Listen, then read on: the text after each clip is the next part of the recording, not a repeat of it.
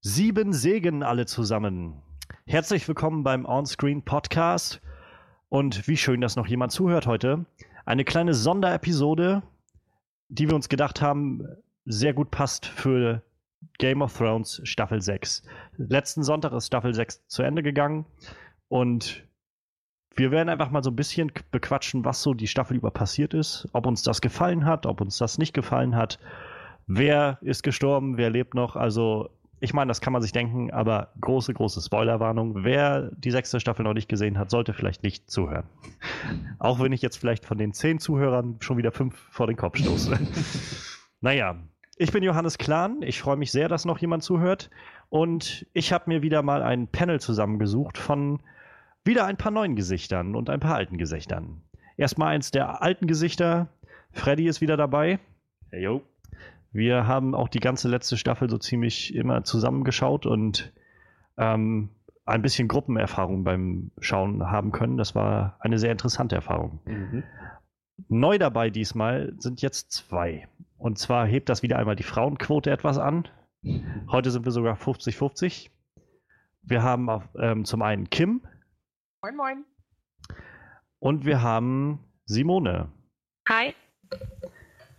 Und bevor wir jetzt so gleich in die Staffel reinspringen, erstmal ähm, kurz, bin ich der Einzige, der die Bücher gelesen hatte? Ich habe den allen? ersten. Den ersten okay. es geschafft. Das ist schon mal äh, guter Anfang. Wie ja, nee, ich habe die Bücher nicht gelesen. Okay, und bei dir, Kim? Nee, angeguckt im Laden. Zählt, komm, du hast, du hast das Cover gesehen. Okay, dann, also ich werde immer mal ab und an vielleicht so ein bisschen was einwerfen, was ich aus den Büchern anders kenne oder was mir mh, hm, vielleicht besser oder schlechter gefallen hat in den Büchern und ähm, oder was halt in den Büchern auch so passiert ist oder sowas. Einfach um, damit wir auch vielleicht so ein bisschen den Bogen spannen können. Auch wenn ich persönlich immer ein großer Freund davon bin, die Serie als etwas Eigenstehendes zu betrachten.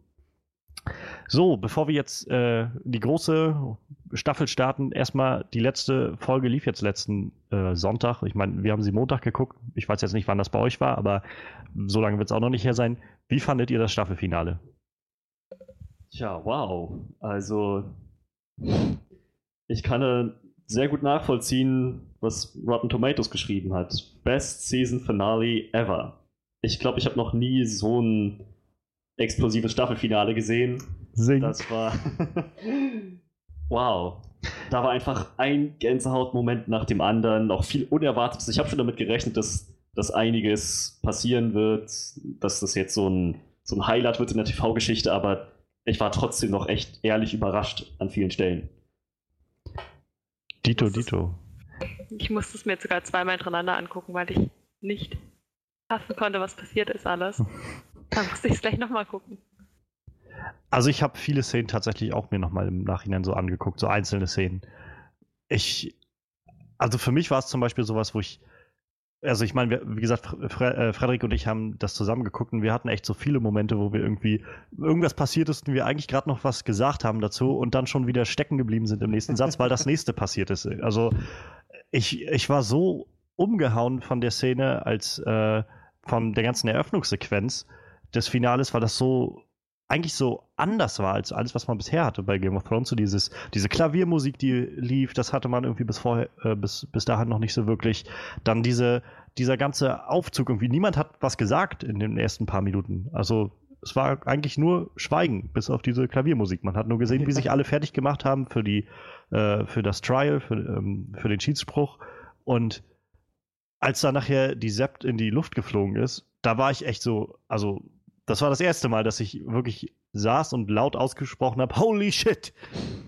und kurze Zeit später sprang dann Tommen auf einmal aus dem Fenster und ich saß da, holy shit! Das habe ich so überhaupt nicht kommen sehen. Also, wie Frederik schon sagte und wie diese Folge hat, auch wenn ich tatsächlich viel erwartet habe und auch einige Erwartungen erfüllt wurden, gab es doch so einiges, was ich nicht habe kommen sehen, was mich wirklich ziemlich von hinten erwischt hat. Und was mich am meisten überrascht, ist, dass es, dass die finale Folge uns vieles gegeben hat, was man sich tatsächlich gewünscht hat. So. Oh ja, willkommene Abwechslung. Wie sieht's bei euch aus? Ich würde sagen, oh mein Gott, passt die Episode sehr gut zusammen.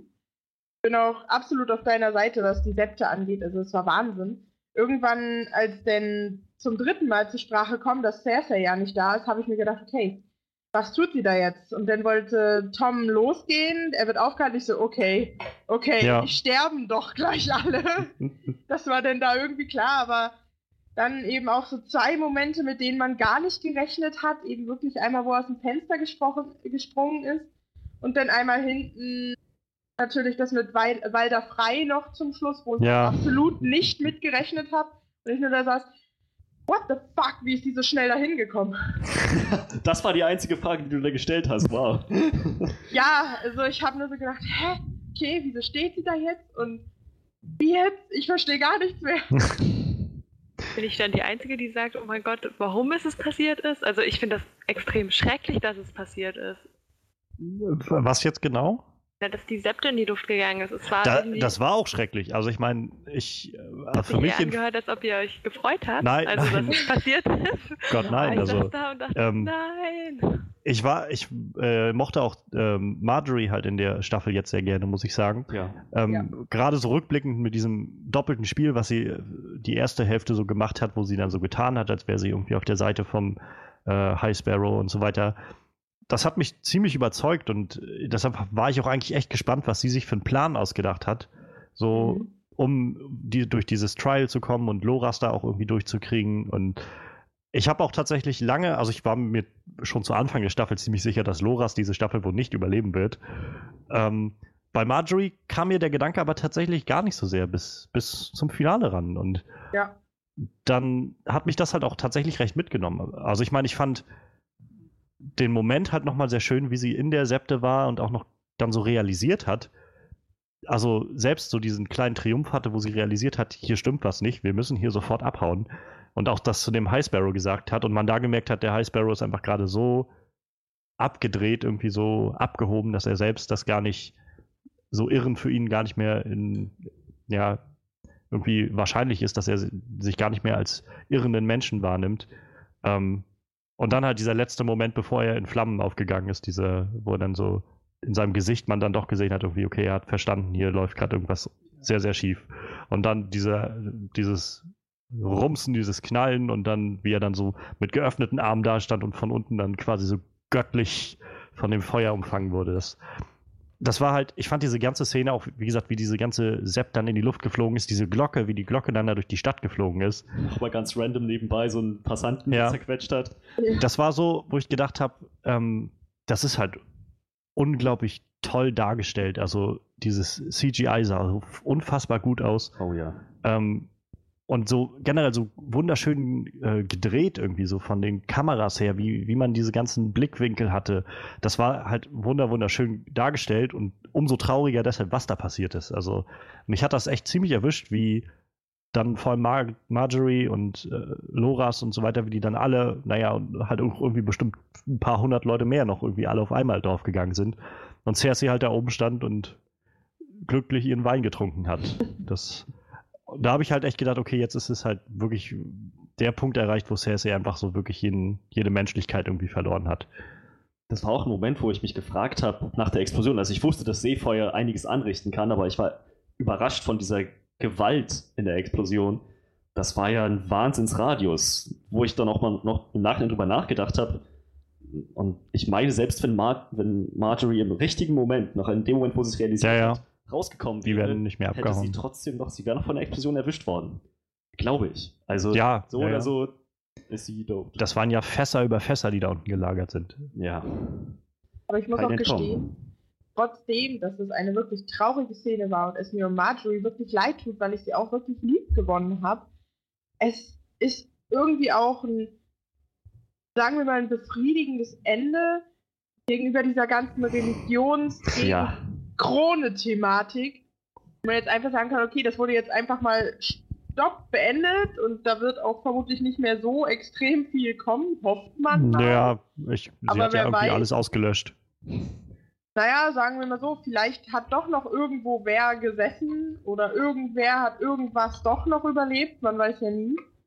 Gerade bei Martin nicht, aber dass es irgendwie vorbei ist, dieser Kampf jetzt erstmal, ist schon nicht schlecht, auch wenn die Art und Weise nicht so schön war. Hm. Vor allem ist es auch irgendwie wichtig, dass dieser ganze religiöse Fanatismus jetzt kein Thema mehr ist in Königsmund. Das wäre ja noch was anderes gewesen, wenn das eine Religion wäre, die, naja, halt nicht so krass drauf wäre. Die eine gemäßigte Religion, wo sich alle Leute mehr oder weniger gut und unbeschadet anschließen können, ohne ihre ganzen weltlichen Besitzer aufzugeben.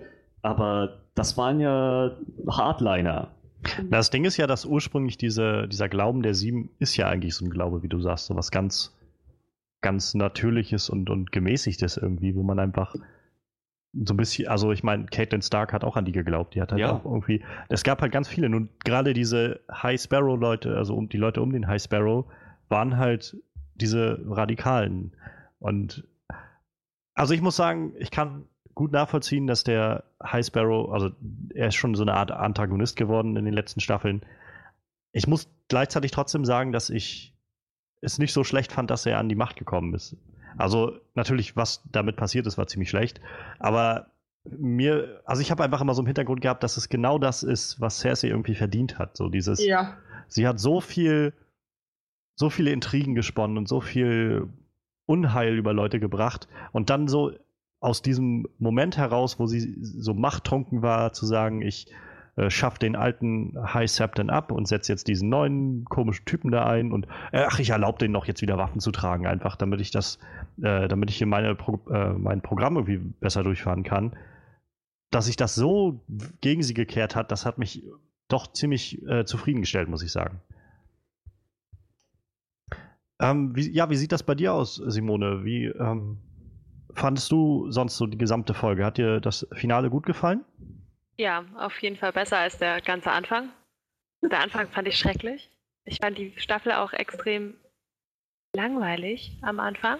Aber jetzt hat alles einen Sinn ergeben. Also es hat ja dann wirklich Struktur gekriegt und wenn du es dir jetzt am Stück anguckst, dann macht das auch Sinn.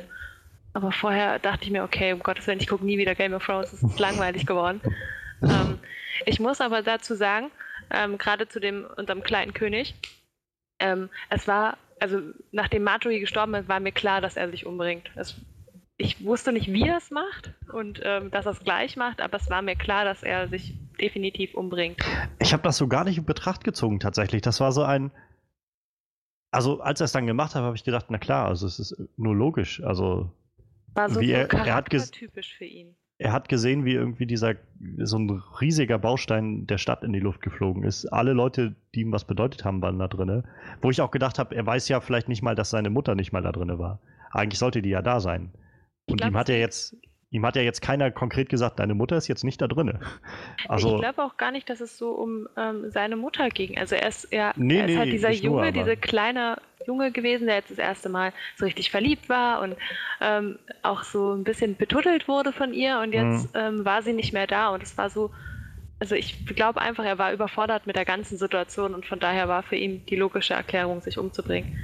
Ich glaube halt auch, dass er so ein Teil, er hat ja auch noch so ganz, ähm, ganz offensiv so die Krone dann abgesetzt und äh, ist dann erst aus dem Bild gegangen, hat die Krone weggebracht, kam dann wieder rein und ist dann halt aus dem Fenster gesprungen. Ich glaube, das hatte halt auch nochmal diese Bedeutung, dass er halt so für sich gesagt hat, ich habe als König sowas von versagt. Ich kann irgendwie nichts gerecht werden und gleichzeitig sind die Leute irgendwie, also sind so viele Leute gestorben, unter anderem halt viele, die mir echt wichtig waren.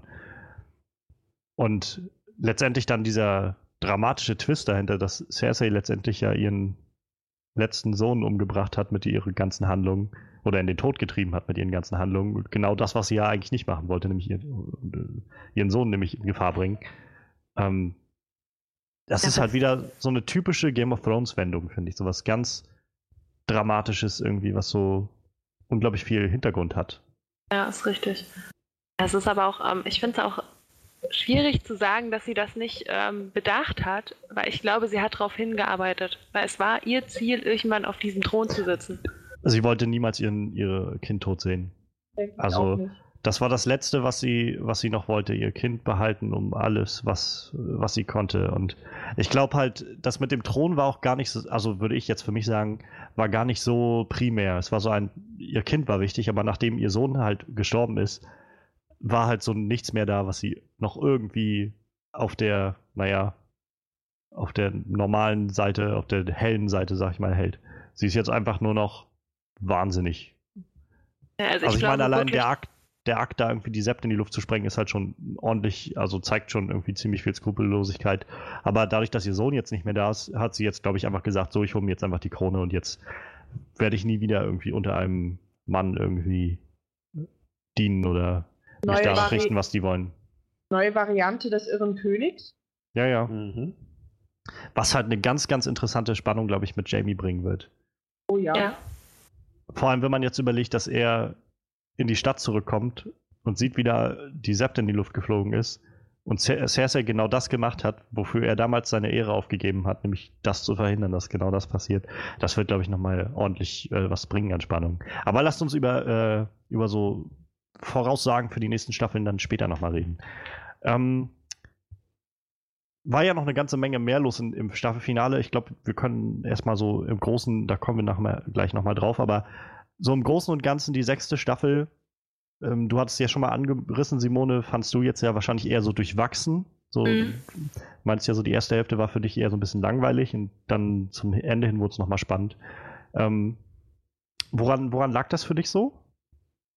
Ich fand, es ist halt in den Folgen von Folge immer weniger. Also es war zwischendrin schon mal so ein, so ein Highlight, ähm, was dann entweder traurig oder positiv war, aber so bis die dann endlich mal zum Punkt gekommen sind, hat es ewig gedauert, fand ich zumindest. Also man hat wirklich von Woche zu Woche gedacht, okay, eigentlich weiß ich nichts Neues und ich weiß nicht, wie es weitergeht und war, ja, man hat irgendwie mehr erwartet teilweise bei den Folgen. Habe ich auch überlegt. Die haben ja vorher so groß Werbung gemacht, die größten TV-Momente der Geschichte. Da hatte ich erwartet, dass sie sich nicht alles fürs Ende aufheben, sondern, naja, dass halt auch mal von, dass jede Folge irgendwie, irgend, dass es einen Knaller gibt. Ich meine, wie du schon sagtest, es gab zwischendurch welche, Danny auf Drogon, die sie in der Wüste findet, Danny, wie sie ihre, wie diese ganzen Karls verbrennt.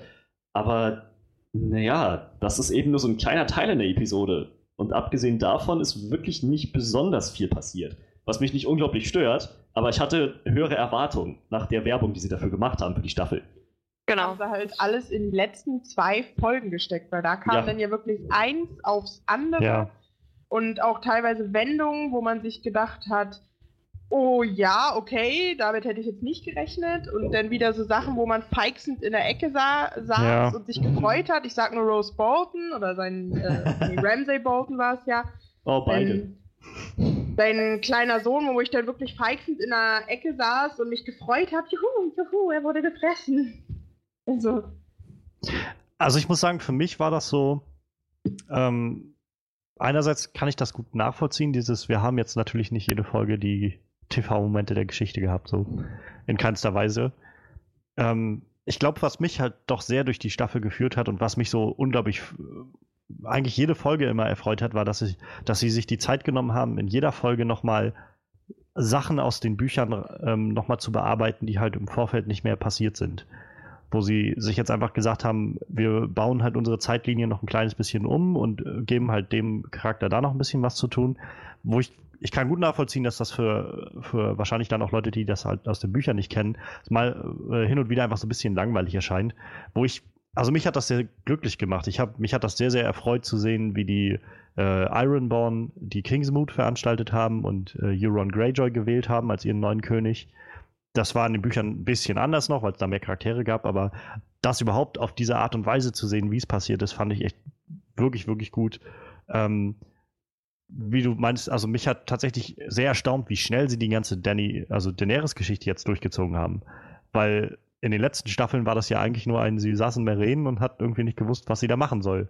Ja. Und deshalb, da fand ich, war, dass diese Staffel tatsächlich so, aber knall auf Fall. Also erste Folge ähm, ist sie dann irgendwie von den Karls weggeführt worden. Zweite Folge taucht sie dann in Waze-Dothrak auf. In der dritten Folge brennt sie die schon alle ab. In der vierten trifft sie dann Drogon auf dem Weg zurück. Und dann ist sie schon wieder in, in äh, Meren angekommen, so ungefähr. ja, das ging schnell mit Danny. Wo man so das Gefühl hatte, das, was sie in den letzten Staffeln immer so ein bisschen an Zeit dehnen mussten, damit sie irgendwie ja so lange in, in Essos bleibt, bis sie, bis halt der Krieg irgendwie in äh, Westeros so langsam mit den weißen Wanderern ausbricht, dass sie dann rübersetzt, Mhm. dass sie die, diese Zeit irgendwie füllen kann. Und äh, das, was sie alles gefüllt haben an Zeit, haben sie jetzt versucht, irgendwie so ein bisschen aufzuholen, hatte ich so das Gefühl. Einfach so ein, okay, jetzt kommen die ganzen großen Momente nacheinander. Gab es denn diese ganze Geschichte mit, der, äh, mit den Söhnen der Harpie gar nicht in den Büchern? Doch, doch. Ähm, das ist tatsächlich sogar noch äh, umfassender alles. Ähm, es hat halt alles noch wesentlich länger gedauert, wie ähm, es hat noch länger gedauert, bis Tyrion überhaupt in Meren angekommen ist. Da gab es eine mega, so ein mega Plotline, ähm, die komplett aus der Serie rausgestrichen wurde, was ich jetzt auch nicht schlimm finde. Also ich meine, es war eine schöne Storyline in, im Buch, aber für das Endgame kann ich mir vorstellen, es ist jetzt auch nicht so wichtig. Da habe ich mich tatsächlich gefreut, einfach Tyrion jetzt mit ähm, Daenerys zusammenzusehen. Habe ich, hat mich schon in der letzten Staffel sehr gefreut. Und in dieser Staffel zu sehen, wie Tyrion jetzt auch in Meren einfach unterwegs war und ähm, so bisschen neuen Lebensmut gefunden hat, das war sehr schön. Ähm, Im Buch ist es halt so, dass diese ganze Geschichte mit den Sons of the Harpy, die sind halt auch alle da und Danny weiß halt auch nicht, wie sie mit denen umgehen sollen. Dann heiratet sie auch diesen einen Typen und da wird so ein bisschen suggeriert, dass es, dass dieser Typ, den sie geheiratet hat, eigentlich der Anführer von denen ist. Das ist halt in der Serie, wurde das so ein bisschen fallen gelassen, wer jetzt, ob das da irgendwie einen Anführer gibt oder nicht, es wurde dann gesagt, irgendwie, ja, scheinbar sind es ja die ganzen anderen Sklaventreiber aus dem, aus der Region da, weil nachdem Tyrion mit denen geredet hat, gab es ja dann irgendwie keine Attentate mehr. Hm. Ähm, da haben sie das halt im Vergleich zum äh, Buch nochmal ein bisschen zusammengedrückt, aber selbst in der Serie war es halt immer noch ziemlich lang, der ganze Plot in Meren, fand ich. Tja, ich habe auch vor allem das Gefühl, dass Tyrion jetzt irgendwo ist, wo er hingehört. So ein Ja. Platz, wo er, wo er nützlich ist, Genau. was aus seinem Leben Ja. machen kann. Seine Fähigkeiten, die er hat, genau richtig einsetzen kann. Deswegen freue ich mich auch schon so sehr. Ich meine, ich hoffe, dass wir diesen Moment kriegen, wenn er mit Danny in Westeros landet, vor Königsmund Oh ja. steht und dann Cersei gegenübersteht. Und wow, auf den Moment freue ich mich, wenn Cersei ihn an der Seite von dieser mächtigen Eroberin sieht. Ja, Absolut. Ich bin auch mal gespannt, wie es jetzt weitergeht, weil ich muss sagen, durch die sechste Staffel hat sich das alles so ein bisschen gezogen. Alle einzelnen Handlungsstränge gingen sehr langsam voran, aber es hat sich jetzt halt wirklich alles gefunden. Irgendwie Ja. sind jetzt alle wieder da, wo sie hingehören tatsächlich. Die Das noch war nicht ja- ganz, noch nicht ganz. ja fast ganz. wir wissen Also- immer noch nicht, wo Gendry geblieben ist. Der ruft Ja. noch vor sich hin irgendwo auf dem Ozean. Hilfe! Ja, irgendwie sowas.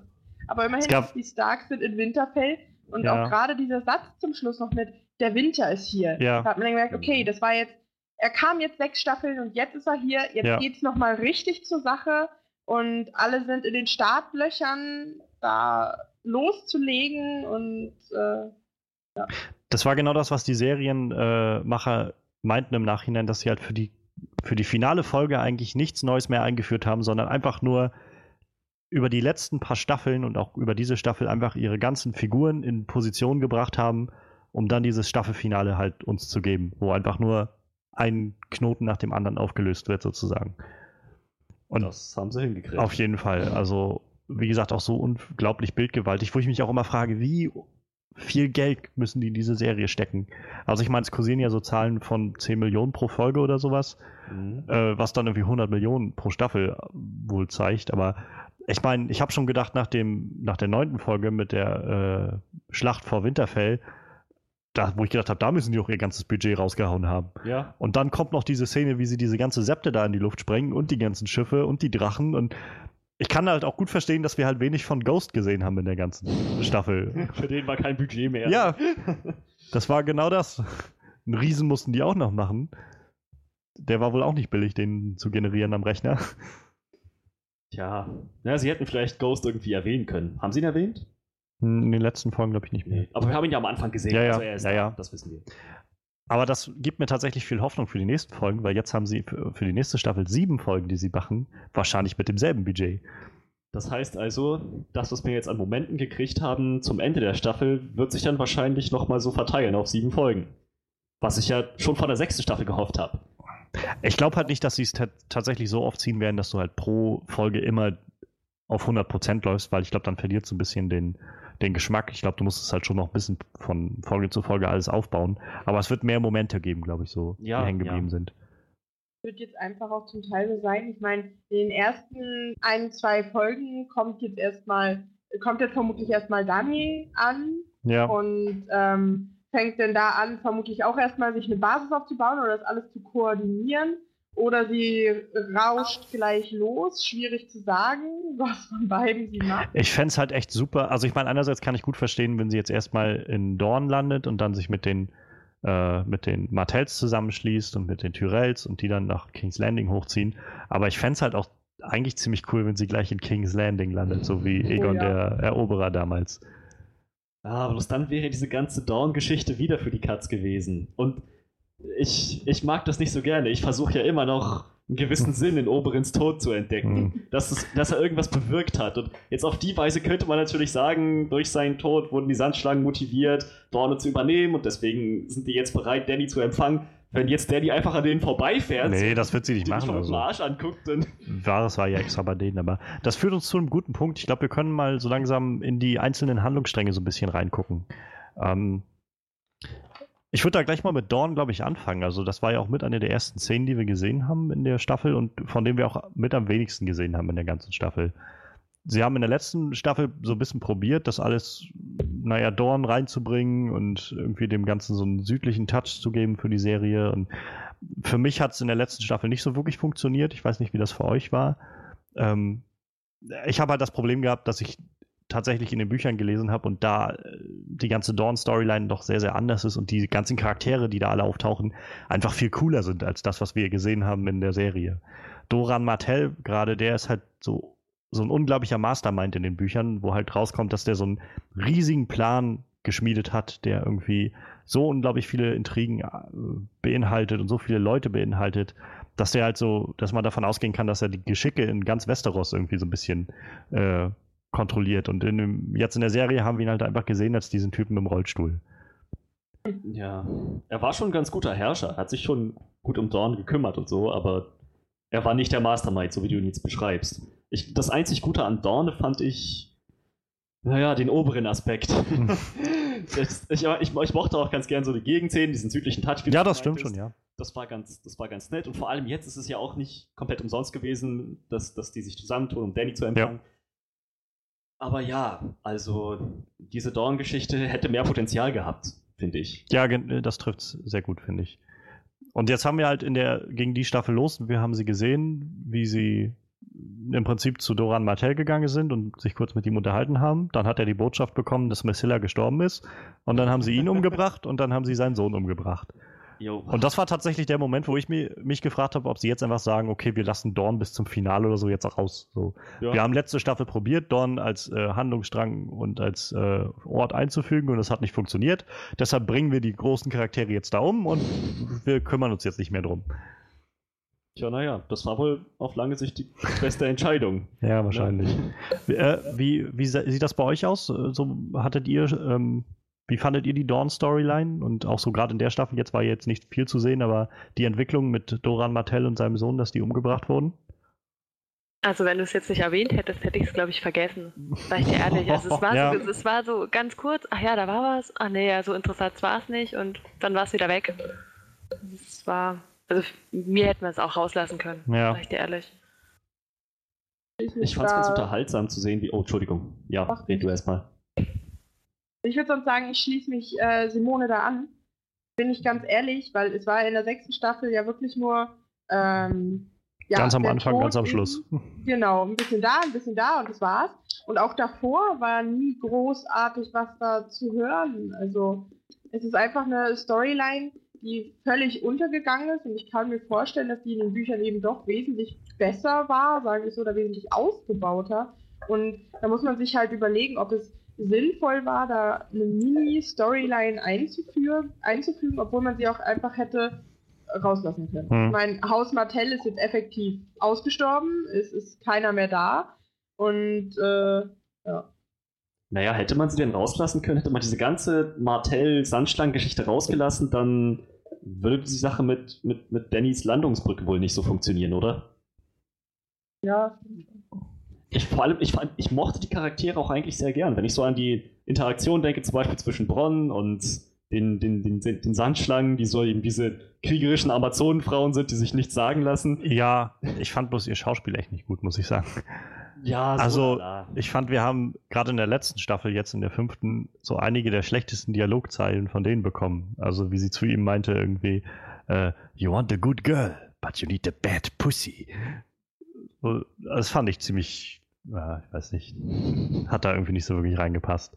Naja, jedenfalls die Schauspielerin von Elaria, die ist, äh, Ja, von der bin ich sehr beeindruckt. Ich glaube, ich habe sie letztens in Parks and Recreation gesehen, ich bin nicht sicher. ja, ja, ich Als Journalistin. ja. Wow, ja. Also, die macht ihre Sache ziemlich gut und die wird auch wohl noch eine Rolle spielen, weiterhin. Denke ich auch. Also, was ich halt mitgenommen habe aus der Dawn-Storyline, ist so ein, sie haben das, glaube ich, genutzt, einfach um Marcella ähm, rauszuexen aus der Serie. Was halt im Buch noch nicht so ist. Da ist sie, wurde, da gab es zwar so eine Art Attentat auf sie, aber da ist sie nicht gestorben in Dawn und jetzt ist sie auf dem Weg zurück nach King's Landing. Am Moment, momentanen Stand in den Büchern, also Buch 5, ähm, ist sie auf dem Weg zurück und hat, glaube ich, bloß eine starke Narbe im Gesicht irgendwie und ihr fehlt ein halbes Ohr oder sowas. Aber sie ist nicht tot Okay. wo sie das halt, glaube ich, ein bisschen vorgespult haben, um das so zu machen. Und wie gesagt, ich glaube auch, dass es am Schluss darauf hinauslaufen wird, was wir jetzt auch schon gesehen haben. Die werden halt einfach nochmal einen Teilarmee bilden für Danny. Hm. So als, naja, als Allianzpartner. Ja, sie halten ja halt die Möglichkeit frei, überhaupt in Westeros anzukommen, an Land zu gehen, was ja schon mal ziemlich wichtig ist. Das ist halt, glaube ich, gerade auch als eine Fraktion, die die Lannisters abgrundtief hasst, ist das halt nochmal ein bisschen was, äh, was Danny helfen kann. Wo es aber auch interessant wird, wenn sie dann auf die trifft, wie die dann auf Tyrion reagieren, wenn der dann bei ihr ist. Ja, der Lannister, der immer noch sein Image irgendwie loswerden muss. Also wenn, wenn Danny für ihn die Hand ins Feuer legt, wenn, wenn sie für ihn voucht, dann könnte das vielleicht funktionieren. Aber ja, mal schauen. Ich fand es ja überhaupt erstmal spannend zu sehen, wie jetzt so der Norden sich vereint und der Süden irgendwie auch. Mit den, mit den Martells und Tyrells Ja. Anschlag. Das sind so, naja, zwei geeinte Fronten da stehen und in der Mitte liegt Die Lannisters eigentlich nur noch. Die eigentlich jetzt Ja. nur noch verlieren können.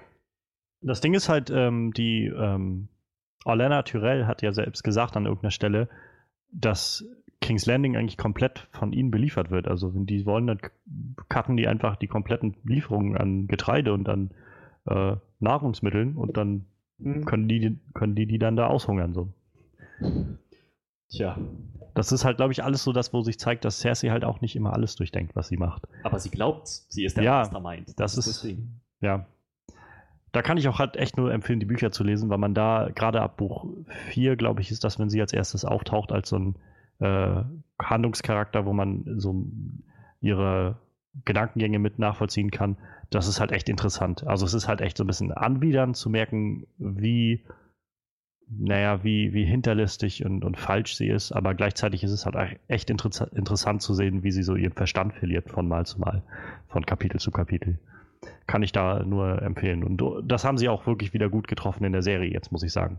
Ihr Verhältnis im Buch ist mit Jamie zwar noch ein ziemlich anderes, aber ich glaube, das haben sie sich jetzt aufgehoben für die nächste Staffel, so wie das gerade wirkt. Ähm, ja, Dorn hat halt also nicht viel geboten, diese Staffel. Halt so ein bisschen Ein bisschen, ja. wir haben zu Anfang eigentlich nur so einen Schlussstrich bekommen für alles, was letzte Staffel passiert ist und zum Ende jetzt nochmal einen kleinen Bonus für Daenerys. Für Oberins Tod. Der, er wird bestimmt noch gerecht werden. Ich hoffe das aber wirklich sehr. Oberin ist. Irgendeiner wird den Mountain noch umbringen. Ich, ich hoffe wenigstens auch so brutal, wie es gewesen ist im Mountain Viper Kampf, weil Oberin ist und bleibt mein Lieblingscharakter. Er ist jetzt schon tot, aber ich habe ich hab noch nie einen Charakter mehr gemocht als Oberin in Game of Thrones. Gibt natürlich auch viele andere, aber tja, er war so mein Held. Deswegen sehe ich das. Deswegen fand ich es auch schade, dass die ganze Dawn-Geschichte jetzt so das Potenzial nicht ausgenutzt hat. Ja.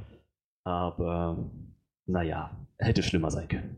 Und die Geschichte ist ja noch nicht vorbei. Mal schauen, Richtig. was noch kommt. Vielleicht baut noch jemand eine oberen Skulptur und stellt sie am Ende so zu den Siegern in Königsmund hin. Irgendwas muss noch kommen, damit er geehrt wird. Und du glücklich bist. Ja, das ist ein Happy End, beinhaltet für mich eine oberen Skulptur. Ah, okay. Oder, oder Münzen, auf denen sein Kopf gedruckt ist oder so. Ja, ja, sowas in der Richtung. Keine Ahnung. Wenn, wenn Daddy eine neue Währung einführt, dann kommt, er, dann kommt sein Kopf vielleicht auf die 5-Cent-Münze oder so. Wenigstens das. Ja. Jo, eine andere Storyline, die wir bekommen haben, die auch nicht, ähm, auch nur zwei, drei Szenen hatte in der ganzen Staffel, war Sam. Sam und Gilly, die unterwegs waren auf dem Weg nach Old Town, wo ähm, Sam jetzt seine Ausbildung als Meister beginnt. Wir hatten einmal die Szene, wo er im Schiff, auf, wo die beide auf dem Schiff waren und er sich ja durchgehend einfach übergeben hat und ähm, so ein bisschen mit äh, Gilly darüber geredet hat, wie sie dann verfahren werden und dass er sie bei, seiner, bei seinen Eltern lässt und so. Dann hatten wir die Szene, wo sie bei ähm, Sams Familie waren, die ich wirklich, wirklich gut fand, muss ich sagen. Oh ja. Also so eine krasse Spannung in der Luft in der ganzen Szene. Auch der Schauspieler, der den Vater gespielt hat, krasser Typ. Dieser Patriarch. Einfach nur mit seinem Blick schon so viel Ausstrahlung zu geben. Und da, selbst da gab es ja dann nochmal in dem Punkt so ein kleines Happy End irgendwie. Wir saßen halt auch in der Serie, also als wir die geguckt haben, die Folge, und wo Sam sich dann nachher von Gilly verabschiedet und sagt so, ja, ähm, hier, dir wird's hier gut gehen, so ungefähr. Ich, äh, ich gehe dann jetzt und geht dann raus. Und wir saßen so, oh, naja, scheiße, jetzt bleibt sie da irgendwie. Und dann kommt Sam zurück rein und okay, komm mit, wir gehen einfach zusammen. Ich schnapp mir noch das Schwert und dann sind wir weg. Das ist einer von diesen Momenten, die ich nicht habe kommen sehen, weil das eben das ist, was wir uns wünschen. Und das uns Game of Thrones sonst eigentlich nie wirklich bietet. Ja. Ich habe erwartet, naja, klar, so ist das Leben. Das Leben ist scheiße und die müssen sich jetzt trennen. Für die gibt es kein Happy End. Happy End ist eine Illusion in Game Ja, ja. of Thrones. Und dann kam das. Das, hat mich- das habe ich echt nicht erwartet. War schön. Ja. Und dann auch wie er halt das Schwert noch mitgenommen hat, das fand ich auch ziemlich cool. Das so sage ich schon eine Familienbesitz. Ja, ich weiß zwar noch nicht, was er damit so wirklich jetzt machen will demnächst, aber ist schon mal schön, dass er es da hat. Ich denke mal, dieses Schwert wird irgendwann in den nächsten zwei Staffeln Weißen Wanderer killen. Ich glaube, so jedes valyrische Stahlschwert wird dieses Schicksal Ja, jetzt haben. wahrscheinlich. Und dann Oder- hatten wir, ja, äh, Oder es wird eben helfen, diese sogenannten Irregularien zu klären. Weil, also, auch wenn da jetzt nicht viel passiert ist, so dieser Ausdruck allein von dem Menschen, der jetzt da gesessen hat und ihm halt gesagt hat, ja, nee, so ist das aber nicht. John Schnee ist doch nicht der Lordkommandant. Wir haben hier noch Jerome Mormont. hm. Ähm, ja, das war irgendwie auch sehr cool. ja, ich könnte mir vorstellen, dass diese Irra Irregularien, dass die drei denn wirklich zu diesen Irregularien werden und die halt entfernt werden müssen. Und ich habe mir gedacht, es ist eigentlich irgendwie so für GOT zu schön, um wahr zu sein, wie er in dieser Bibliothek steht und dieses Leuchten in den Ja. Augen hat, was ich bei dieser Bibliothek durchaus verstehen konnte. Das Aber war der war Moment, zu schön. das war der Moment, wo sie äh, die Schöne und das Biest sich geklaut haben. Ja, das dachte ich auch.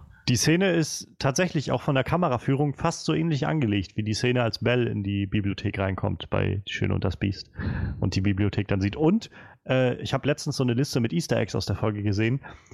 Man sieht dann an der einen Stelle, wenn diese Kamera so rumgeht, einmal durch die Bibliothek, hängt von oben dieses Gyroskop runter, was wir immer im Intro sehen. Mit diesen Stimmt. verschiedenen Streben und wo in der Mitte Ja. diese Sonne brennt, so, das hängt da. Nett. Cool. Äh, Kim, du meintest, es gibt drei Regularien, die noch geklärt werden müssten. Ja. Welche sind das? Ja, Sam, der vom merkwürdigen neuen Lordkommandanten geschickt wurde und nun der Meister werden will, ist die eine Irregularität. Dann ist er von der Nachtwache und er hat eine Frau dabei, das ist Nummer zwei, und ein Kind. Oh ja, ah, das ist klar. Okay, gut. Ja, also generell, ich bin mir auch ziemlich sicher, dass Sam seine Ausbildung zum Archmeister nicht äh, oder zum Meister nicht machen wird. Also Hm. er wird halt Ja. anfangen und wird halt so einiges lernen und wahrscheinlich auch was lernen, was hilft, gegen die Weißen Wanderer vorzugehen. Aber die Ausbildung dauert ja für gewöhnlich 20, 30 Jahre oder sowas. Deshalb gehe ich nicht davon aus, dass, äh, dass das passieren wird. Ich denke, dass er irgendwann dann einfach Richtung Norden zurückkehrt, wenn, Ja, könnte ich mir auch gut vorstellen, dass er wirklich irgendwas noch herausfindet, was auch helfen könnte, vielleicht sogar. ja. Und dass er es dann entweder wirklich schafft, das zu äh, John zu bringen und sagen kann, hier, ich habe die Lösung, oder dass er eben kurz vorher weg ist, weil er es eben nicht mehr rausfindet Ja. oder nicht mehr überbringen kann, sagen wir es so. Aber es war irgendwie sehr schön, dieser Moment, wo er dann, also generell war es wieder so ein kleiner humoristischer Moment, wie er dann reinkam und dieser Typ dann vor ihm saß und einfach nur die Hand aufgehalten hat und so. Und, aber auch so dieses, dass da bei denen unten halt gar keine Nachricht ankam davon, Ja. dass Mormon schon gestorben ist und währenddessen ist ja John im Prinzip auch schon gestorben und ähm, sie haben ja jetzt auch schon den dritten, also den nächsten Lordkommandanten danach. So. Ja, die Bürokratie hängt hinterher, Ja. war so die Botschaft, ne? Die Bürokratie hängt hinterher. Aber wenn ich mich nicht irre, ich, ich habe mich das schon gefragt, als ich vorgestern die Folge geguckt habe. Also dass, dass John Schnee das nicht mehr losgeschickt wurde, ist klar, weil es hatte keinen Meister mehr. Aber als Mormont gestorben ist, hatte es noch Meister. Und ich war eigentlich der Überzeugung, dass man auch in der Serie gesehen hat, wie er einen Raben losgeschickt hat oder halt die Botschaft losgeschickt hat, dass Mormont nicht mehr ist. War mir eigentlich relativ sicher, deswegen hat es mich gewundert, dass die Info nicht angekommen ist. Stimmt. Vielleicht, naja, vielleicht haben sie den abgeschossen und dann Ja, so ich seine Leber gefressen. wollte gerade sagen, also ja, ich mag gut sein, ich kann mich jetzt nicht konkret daran erinnern, aber es mag wirklich gut sein, dass, äh, dass äh, er noch einen, abge, äh, einen Rahmen abgeschickt hat. Aber es ist ja nicht immer garantiert, dass das alles ankommt. Ja, es sind halt Raben. Und mal davon abgesehen, wir wissen ja auch nicht, wo es hingeschickt wurde. Da kommt das so in Ja, die Rede an. Der falsche Rabe. äh, hier steht, dass ein gewisser Kommandant der Nachtwache gestorben ist. Daenerys, ich glaube, das ist für dich. Da gab es in den Büchern äh, eine sehr schöne Szene, wenn ich das mal kurz einwerfen kann. Ähm, auf dem Weg quasi, als Sam äh, mit Gilly und also im, im Buch war es so, dass Meister Aemon zusammen mit Sam und Gilly auf das Schiff gestiegen ist und die wollten nach Old Town fahren, ähm, weil Meister Aemon halt gesagt hat, ich muss halt Nachricht von dem, was hier oben passiert mit den Weißen und so nach Old Town bringen.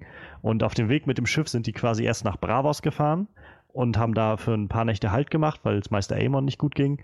Und dann sind sie von da aus dann weitergefahren nach äh, Old Town. Und als sie in Bravos waren, ist ähm, Sam an einem Abend Arya begegnet. Also er wusste natürlich nicht, dass es Arya ist. Und sie hat halt nur gesehen, oh, das ist ein Typ mit, einer- mit der Uniform der Nachtwache. Und ähm, als sie als diese Cat of the Kennels unterwegs war, also wo sie diese Muscheln und so verkauft hat. Und dann hat sie halt ein bisschen mit ihm geredet und er hatte dann halt währenddessen sowas erwähnt, wie unser neuer Lord-Kommandant äh, Jon Snow ist halt jetzt, ne, wurde gerade gewählt und wir sind auf dessen Geheiß jetzt unterwegs und so. Das war so ein schöner Moment im Buch, wie dann Arya das so reflektiert hat, so dieses, sie kriegt Nachricht, dass John noch lebt und dass John noch da ist und dass der jetzt sogar Lord-Kommandant geworden ist. So. Es war ein schöner Moment im Buch.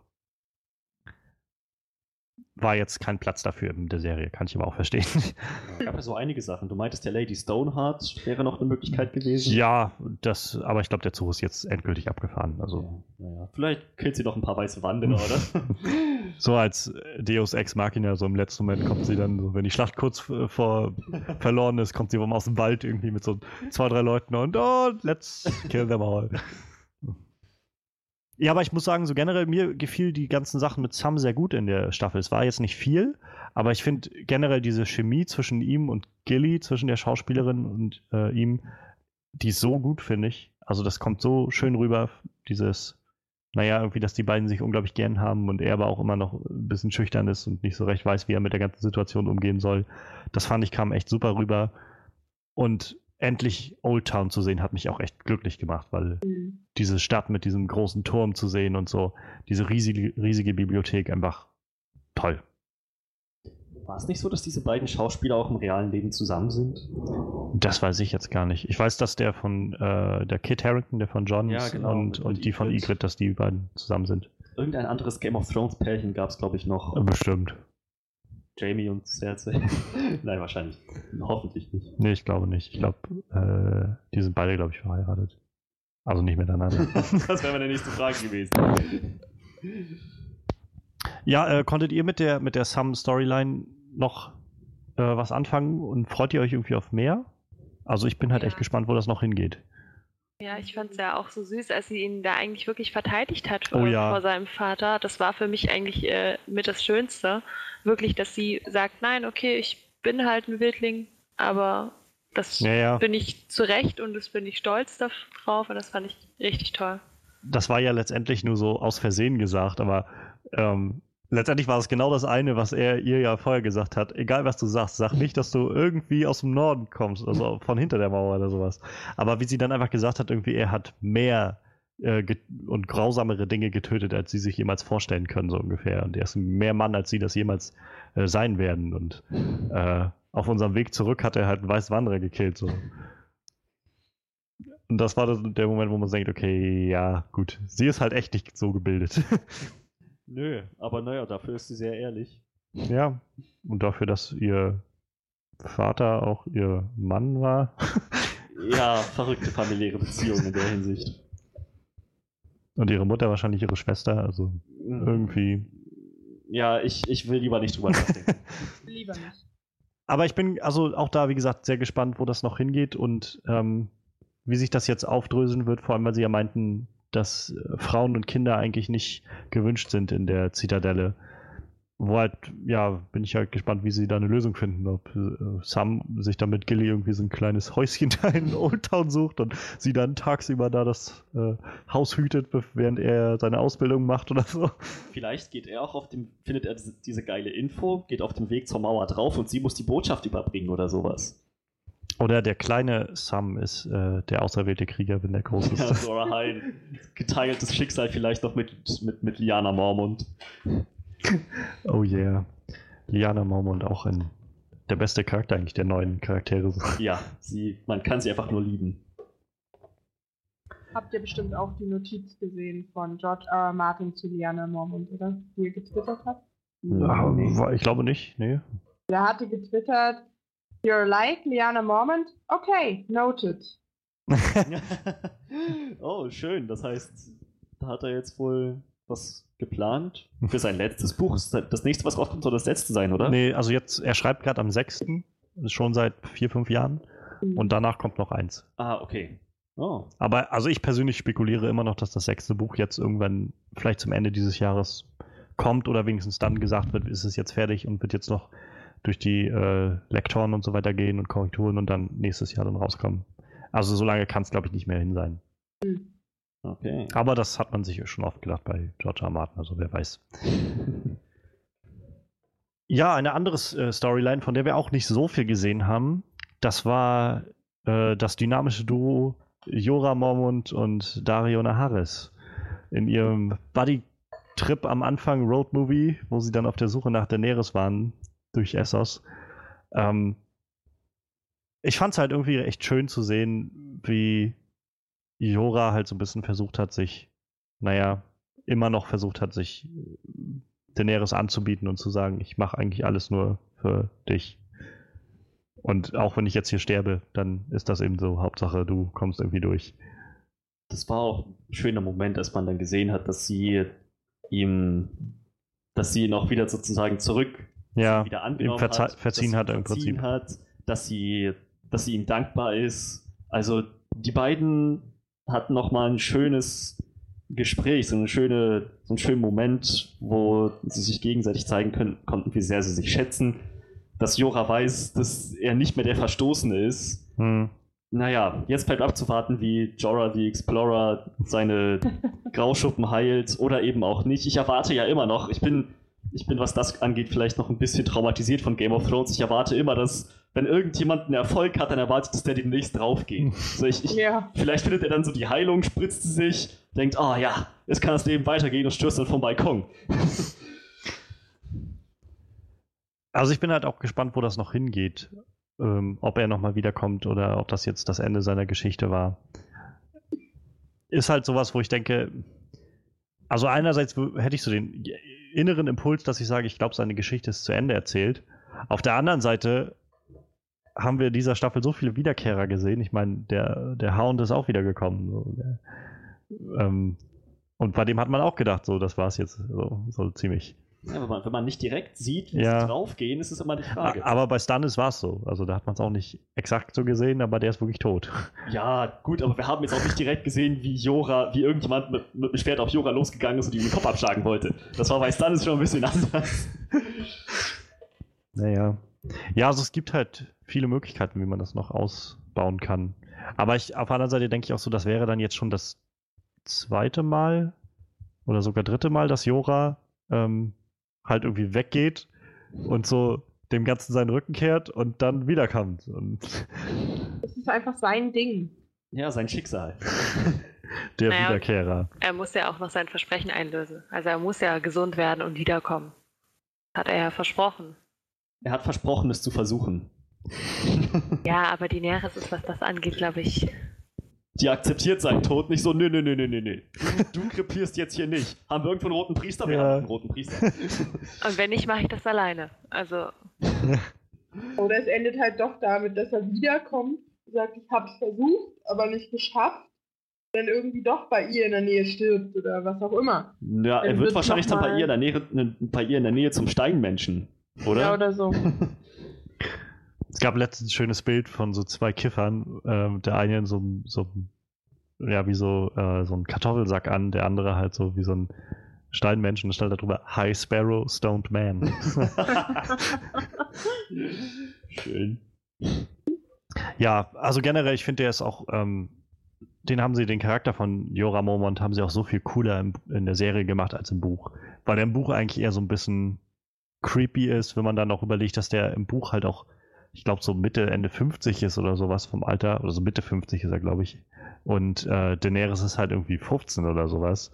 Und er halt wirklich ziemlich krass versucht, sie irgendwie anzugraben und so. Und ähm, der ist halt eher creepy im Buch als alles andere. Klar, also er ist, er hilft ja auch und so und ist halt auch, ähm, verhindert auch, dass sie da vergiftet wird und sowas alles, weil er sich halt auch irgendwie zu ihr hingezogen fühlt, aber es hat nicht diesen, diesen Vibe, den es in der Serie hat, wo man das Gefühl bekommt von, der Typ hat einfach nichts weiter zu verlieren, der, sie ist irgendwie alles, was er hat. Er ist schon auch irgendwie ein ehrenhafter Charakter. So sein ganzes Auftreten, das ist, naja, einer von den Guten. So komplett. Ja.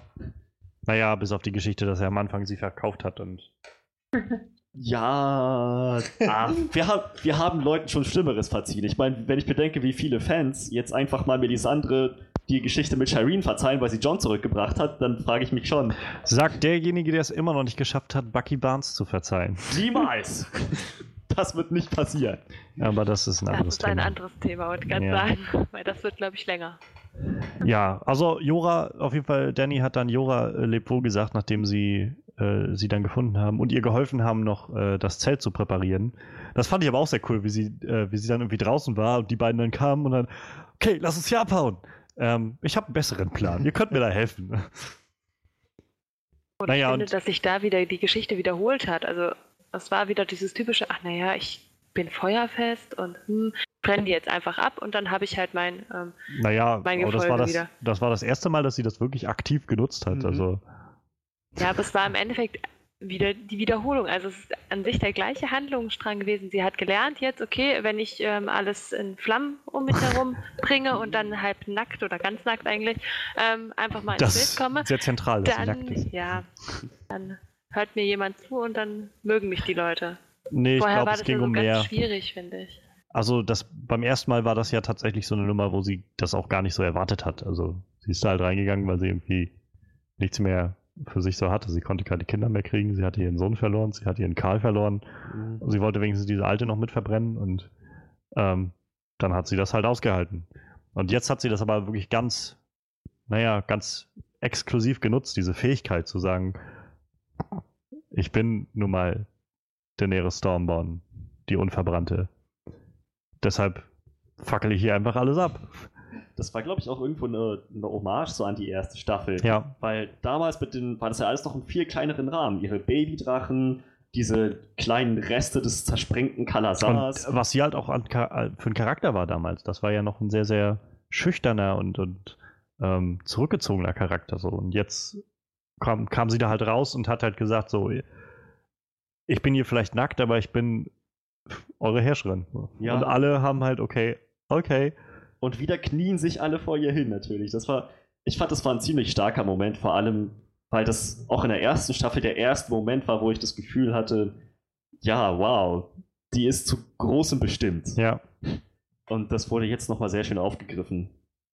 Da bin ich, also ich bin ein Daenerys-Fan durch und durch von der ersten Minute an, aber ähm, ich finde, dass sie das, was sie jetzt bis jetzt alle geleistet hat oder erreicht hat, nicht schätzt und, oder nicht ähm, umsetzen kann. Also ich finde, sie entwickelt sich einfach nicht richtig.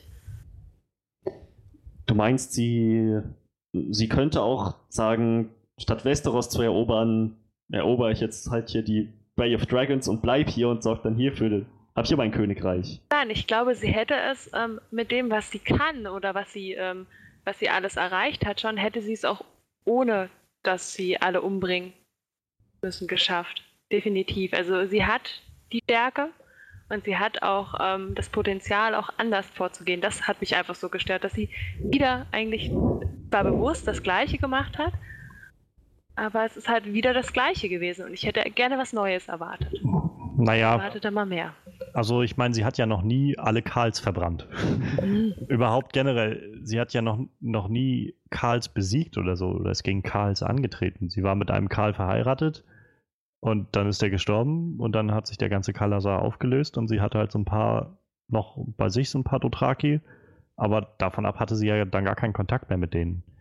Das war ja jetzt ihre wirkliche erste Auseinandersetzung mit denen und ich meine, sie hat irgendwie sehr gut, fand ich, gezeigt, oder jedenfalls kam das gut bei mir an, dass sie gezeigt hat, dass sie versteht, wie diese Menschen denken und auch wie sie da abgeführt wurde und die dann ihre Witze gemacht haben und so. Ähm, das war sowas, wo sie gemacht hat, ja, ich lächle dazu, ich weiß, ich weiß, was für Menschen ihr seid, ich weiß, wie ihr tickt und ich weiß ganz genau, wie ich euch fertig machen kann. Und insofern, klar hat sie jetzt irgendwie nicht, nicht eine neue Waffe oder einen neuen Trick oder so aus dem Hut gezogen, aber dass sie halt genau gewusst hat, wie ich das angehe und auch so, ja, auch irgendwie so, so kalt und so voller Kalkül irgendwie die alle verbrannt hat. Mhm. Ich fand, also für mich hat das schon eine ziemlich krasse Charakterentwicklung wiedergespiegelt. Sie soll auch, glaube ich, gar nicht so dieser unschuldige Gutmensch sein. Also sie, man, sie soll schon die, naja, die Stormborn sein. Ja. Das wilde, unzähmbare, dass sie auch skrupellos sein kann. Dass sie ihre Feinde eben auch vernichtet, wenn es sein muss. Das wurde ja auch immer wieder angedeutet, diese Staffel, dieses, dein Vater ist der Mad King gewesen, der, der irre König. So ab und an sieht man das. Ja, durchaus. Ich meine, wie ist sie jemals irgendwie anders vorgegangen? Sie hat die, äh, die, die, die, Sklavenhändler, die, die Herren, hat sich fertig gemacht, indem sie die meisten davon umgebracht hat. Dann hat sie sie noch zur Schau gestellt, draußen an den Ja. Geigen. Also. Aber sie hat in Meren halt versucht, das alles ein bisschen anders anzugehen. Und mit diesem, ich mache alle Fighting Pits zu und äh, jetzt müssen wir einfach alle nur freundlich zueinander sein und so. Und Ja. ich glaube, das war genau das, dass sie halt in der letzten Staffel und den letzten zwei Staffeln irgendwie gemerkt hat, mein Weg, den ich mir so suche, funktioniert halt nicht immer. Auf diese Art und Weise zu sagen, lass uns doch einfach alle freundlich zueinander sein. Und dann, Manchmal muss ich halt auch einfach fünf oder zehn Leute verbrennen bei lebendigem Leib. Ich wollte sagen, und dann verbrennt sie die Karls und dann äh, holt sie ihren Drachen raus, Oh yeah. die ganzen Herren oder Meister eben zu verscheuchen. Also was das angeht, sie hat das definitiv beibehalten. Sie hat ihre eigenen Vorstellungen von Gerechtigkeit auch schon, das hat man ja schon bei der Befreiung der Sklavenbucht gemerkt, oder der Drachenbucht, wie sie Hm. ja jetzt nennt. Mhm. Ähm, man hat das definitiv gemerkt, dass sie einfach ihre eigenen Vorstellungen hat, die sich so vielleicht mit Moralität nicht unbedingt in Einklang bringen lassen, was wir so jetzt für moralisch wertvoll halten. Und dadurch wirkt sie halt ein bisschen dreist, irre, wenn man so will. Ja, aber ich glaube, sie, also für mein Empfinden ist sie halt einfach radikaler geworden in den letzten, also gerade in der letzten Staffel. Also natürlich hat sie früher schon die Meister gekreuzigt und so weiter, aber sie hat halt genauso auch äh, sich die Zeit hat saß dann dann in diesem in ihrem Thronsaal und hat irgendwie die Leute zu sich kommen lassen und hat dann auch Gnade walten lassen für ein paar Leute oder so und hat gesagt, okay, dann äh, sammel die Gebeine von dem wieder ein und, und vergrabt die Gebeine von deinem Vater oder sowas und ähm, ich will keine Morde mehr sehen in, in den Fighting Pits und sowas. Wo halt in dieser Staffel für mich äh, viel hängen geblieben ist, wo ich einfach das Gefühl hatte, sie hat jetzt einfach keinen Bock mehr auf diesen ganzen Scheiß. Sie will einfach sagen, weißt du was, ich habe die Macht, das hier alles umzusetzen. Und wenn ich, wenn das halt heißt, dass ich ein paar Leute verbrennen muss, dann ist das so. Ja. Also sie ist wesentlich konsequenter geworden für mein Empfinden. So Ich war, klar, ihr großes Ziel ist, glaube ich, dasselbe geblieben. Aber sie hat halt einfach, sie hat halt nicht die letzten Staffeln nur darüber nachgedacht, nach Westeros zu gehen. Oder in der einen Staffel, wo sie meinte, ich kann hier einfach jetzt nicht wirklich, jetzt demnächst nicht nach Westeros, weil ich habe hier noch die Stadt zu, zu führen und so weiter. Wo sie jetzt einfach an dem Punkt ist zu sagen, so, ich habe jetzt hier einfach alles ausgemerzt, was hier noch so war. An, an Arschlöchern. Die restlichen paar, die hier äh, waren, die wissen, dass denen das gleiche blüht, wenn ich wiederkommen sollte und die wieder so einen Scheiß machen. Und jetzt habe ich einfach die Schnauze voll. Jetzt fahre ich nach Westeros und hole mir das, was mir gehört. das war auch wieder so eine, so eine ziemliche Skrupellosigkeit, was sie damit mit Grey Worm durchgezogen hat. Dass er die, was er mit diesen drei Anführern, Ja. diesen drei Oberhäuptern da gemacht hat von den, von den, von den Meistern. Wow, einer lebt, um diese Botschaft zu verbreiten. Äh, man legt sich nicht mit Danny an, sonst macht sie uns alle platt. Ja. Das ist ziemliche äh, Definition von Terror, Terrorherrschaft, würde ich sagen. Ja. Ja, allerdings ist das in der Welt wie der von Game Ja, natürlich. Also ich meine, da bin ich halt auch echt gespannt, wenn sie jetzt übersetzt, wie das funktionieren soll. Also ich meine, sie hat da jetzt ein Heer dabei von irgendwie 20, 30.000 Dothraki, die irgendwie nichts anderes kennen als plündern und vergewaltigen und brandschatzen. Ja. Plus halt nochmal die Ironborn, die auch nichts anderes kennen als das. Naja, da hat ja schon Yara Ja, versprochen, klar, dass das aber- passiert. Aber das sagt ja auch, dass jeder Soldat das sofort machen wird. Tja, naja, dann muss sie halt auch an denen ein Exempel statuieren. Wahrscheinlich. ja. Ich bin gespannt. Also, wir haben halt echt viel Entwicklung, also viel krasse Momente gehabt mit Danny, fand ich, diese Staffel. Oh ja. Und auch wie sie dann Dario jetzt nochmal äh, lebt wohl gesagt hat, was ich auch irgendwie so ein bisschen schön fand, so ein bisschen Genugtuung hatte das Mhm. so von diesem, wie er sich immer über Jora lustig gemacht Ja, hat und so. Genau. Und dass er jetzt dasteht und sie sagt, ja, du bist halt, ich kann dich nicht mitnehmen, du bist ein Freund für mich. Du wärst sonst meine Mätresse. Meine Bitch. Das fand ich halt echt cool, dass das nochmal so ein Ende genommen hat und dass sie jetzt auch so wirklich keinerlei Ablenkung oder sowas mehr hat. nee, nee. Obwohl ich dachte, an dem Moment, wo sie Tyrion zu ihrer Hand äh, erklärt hat, wie sie sich so gegenüberstanden, jetzt fehlt nur, dass einer sich zum Kuss reinlehnt. Wer weiß, Ja. wer weiß. Ich denke nicht. nein, nein, das nicht, äh, dazu kommen wird dazu nicht kommen. Das denke ich auch nicht. Aber, aber auch das war ein wunderschöner Moment, fand ich. Also generell Tyrion, fand ich, hat so eine schöne Entwicklung durchgemacht in der ganzen Staffel. Wieder so in dieses, wo man gemerkt hat, irgendwie, äh, letzte Staffel hatte er so irgendwie keinen Bock mehr auf Leben. Ich meine, äh, als er da mit Danny ähm, zusammensaß, hat er auch irgendwie sowas gesagt wie, ich habe meinen mein Sinn für oder mein, mein Lust am Leben verloren. Also, und wenn ich jetzt sterbe, dann kann ich wenigstens sagen, dass meine letzten Tage noch interessant waren. Ich habe eine Drachenkönigin getroffen so und und jetzt war das in dieser Staffel, wo er einfach gemerkt hat, ich kann was. Ich kann, ich hab, ich kann das immer noch und ich habe auch immer noch Freude daran, irgendwie diese Stadt, so eine Stadt zu leiten und, und Macht auszuüben. Und Leute in ihrem eigenen Spiel zu schlagen, so, was nur so semi-gut funktioniert hat bei ihm. Aber das hat ihn, glaube ich, zurückgeführt und dass Daenerys halt auch zum Schluss gesagt hat, du bist meine Hand. Du bist die Hand der Königin. Das toller Moment fand ich. Also, Definitiv viel besser als ein Kuss. Jetzt ist er definitiv Ja. wieder da. Ja. Er hat auch genauso wie viele andere einfach den Platz gefunden, wo er hingehört. Und war wirklich super, muss ich dir zustimmen. War klasse. Er war der Grund, wo ich, weswegen ich mich dann gefragt habe, gibt es in Game of Thrones irgendeinen erwachsenen Mann, der keinen Bart trägt, außer Varys? Die Frage habe ich mir gestellt, nachdem ich Tyrion mit Bart gesehen habe und dachte so, hm, irgendwie gibt es hier nur noch Bärte. Ausschließlich. Bärte halt Grey Worm warm hat keinen Winter Bart. kommt. Grey Worm und Varys sind so irgendwie die Kategorie. hm. keine Männer so wirklich. Doch, meinetwegen, okay, gut. Aber das ist echt selten geworden. So ein bisschen Trivia nebenbei. Das ist eine Frage, die ich mir einfach gestellt habe ab dem Moment. Also wirklich glatt rasiert hast du ja echt wenige. Mhm. Aber das hast du auch so im realen Leben, glaube ich, nicht so oft. Aha. Die meisten Männer haben auch so noch wenigstens irgendwie einen kleinen Schnauzbart oder irgend sowas. So Tja. Schätze, ich bin nicht die meisten. okay. Das ist ja auch nicht schlimm. Ähm, Wir mögen dich trotzdem. ja, ich mochte auch die, äh, um mal zurück zu Tyrion zu kommen, ich mochte auch die Dynamik mit ihm und Varys, dem Ah, Bartlosen, äh, noch sehr, sehr gerne in der Staffel. Wenn dann, die haben so auch so ein, so ein dynamisches Duo gebildet, die irgendwie mal gut zusammen funktionieren. Sie wissen halt beide, wie das Spiel gespielt wird. Ja. Die, die sind sich in den meisten Sachen sehr einig. Ne? Ich, aber gerade da haben sie es dann immer geschafft, in diesen Momenten, finde ich, äh, Humor halt wieder reinzubringen in die Serie.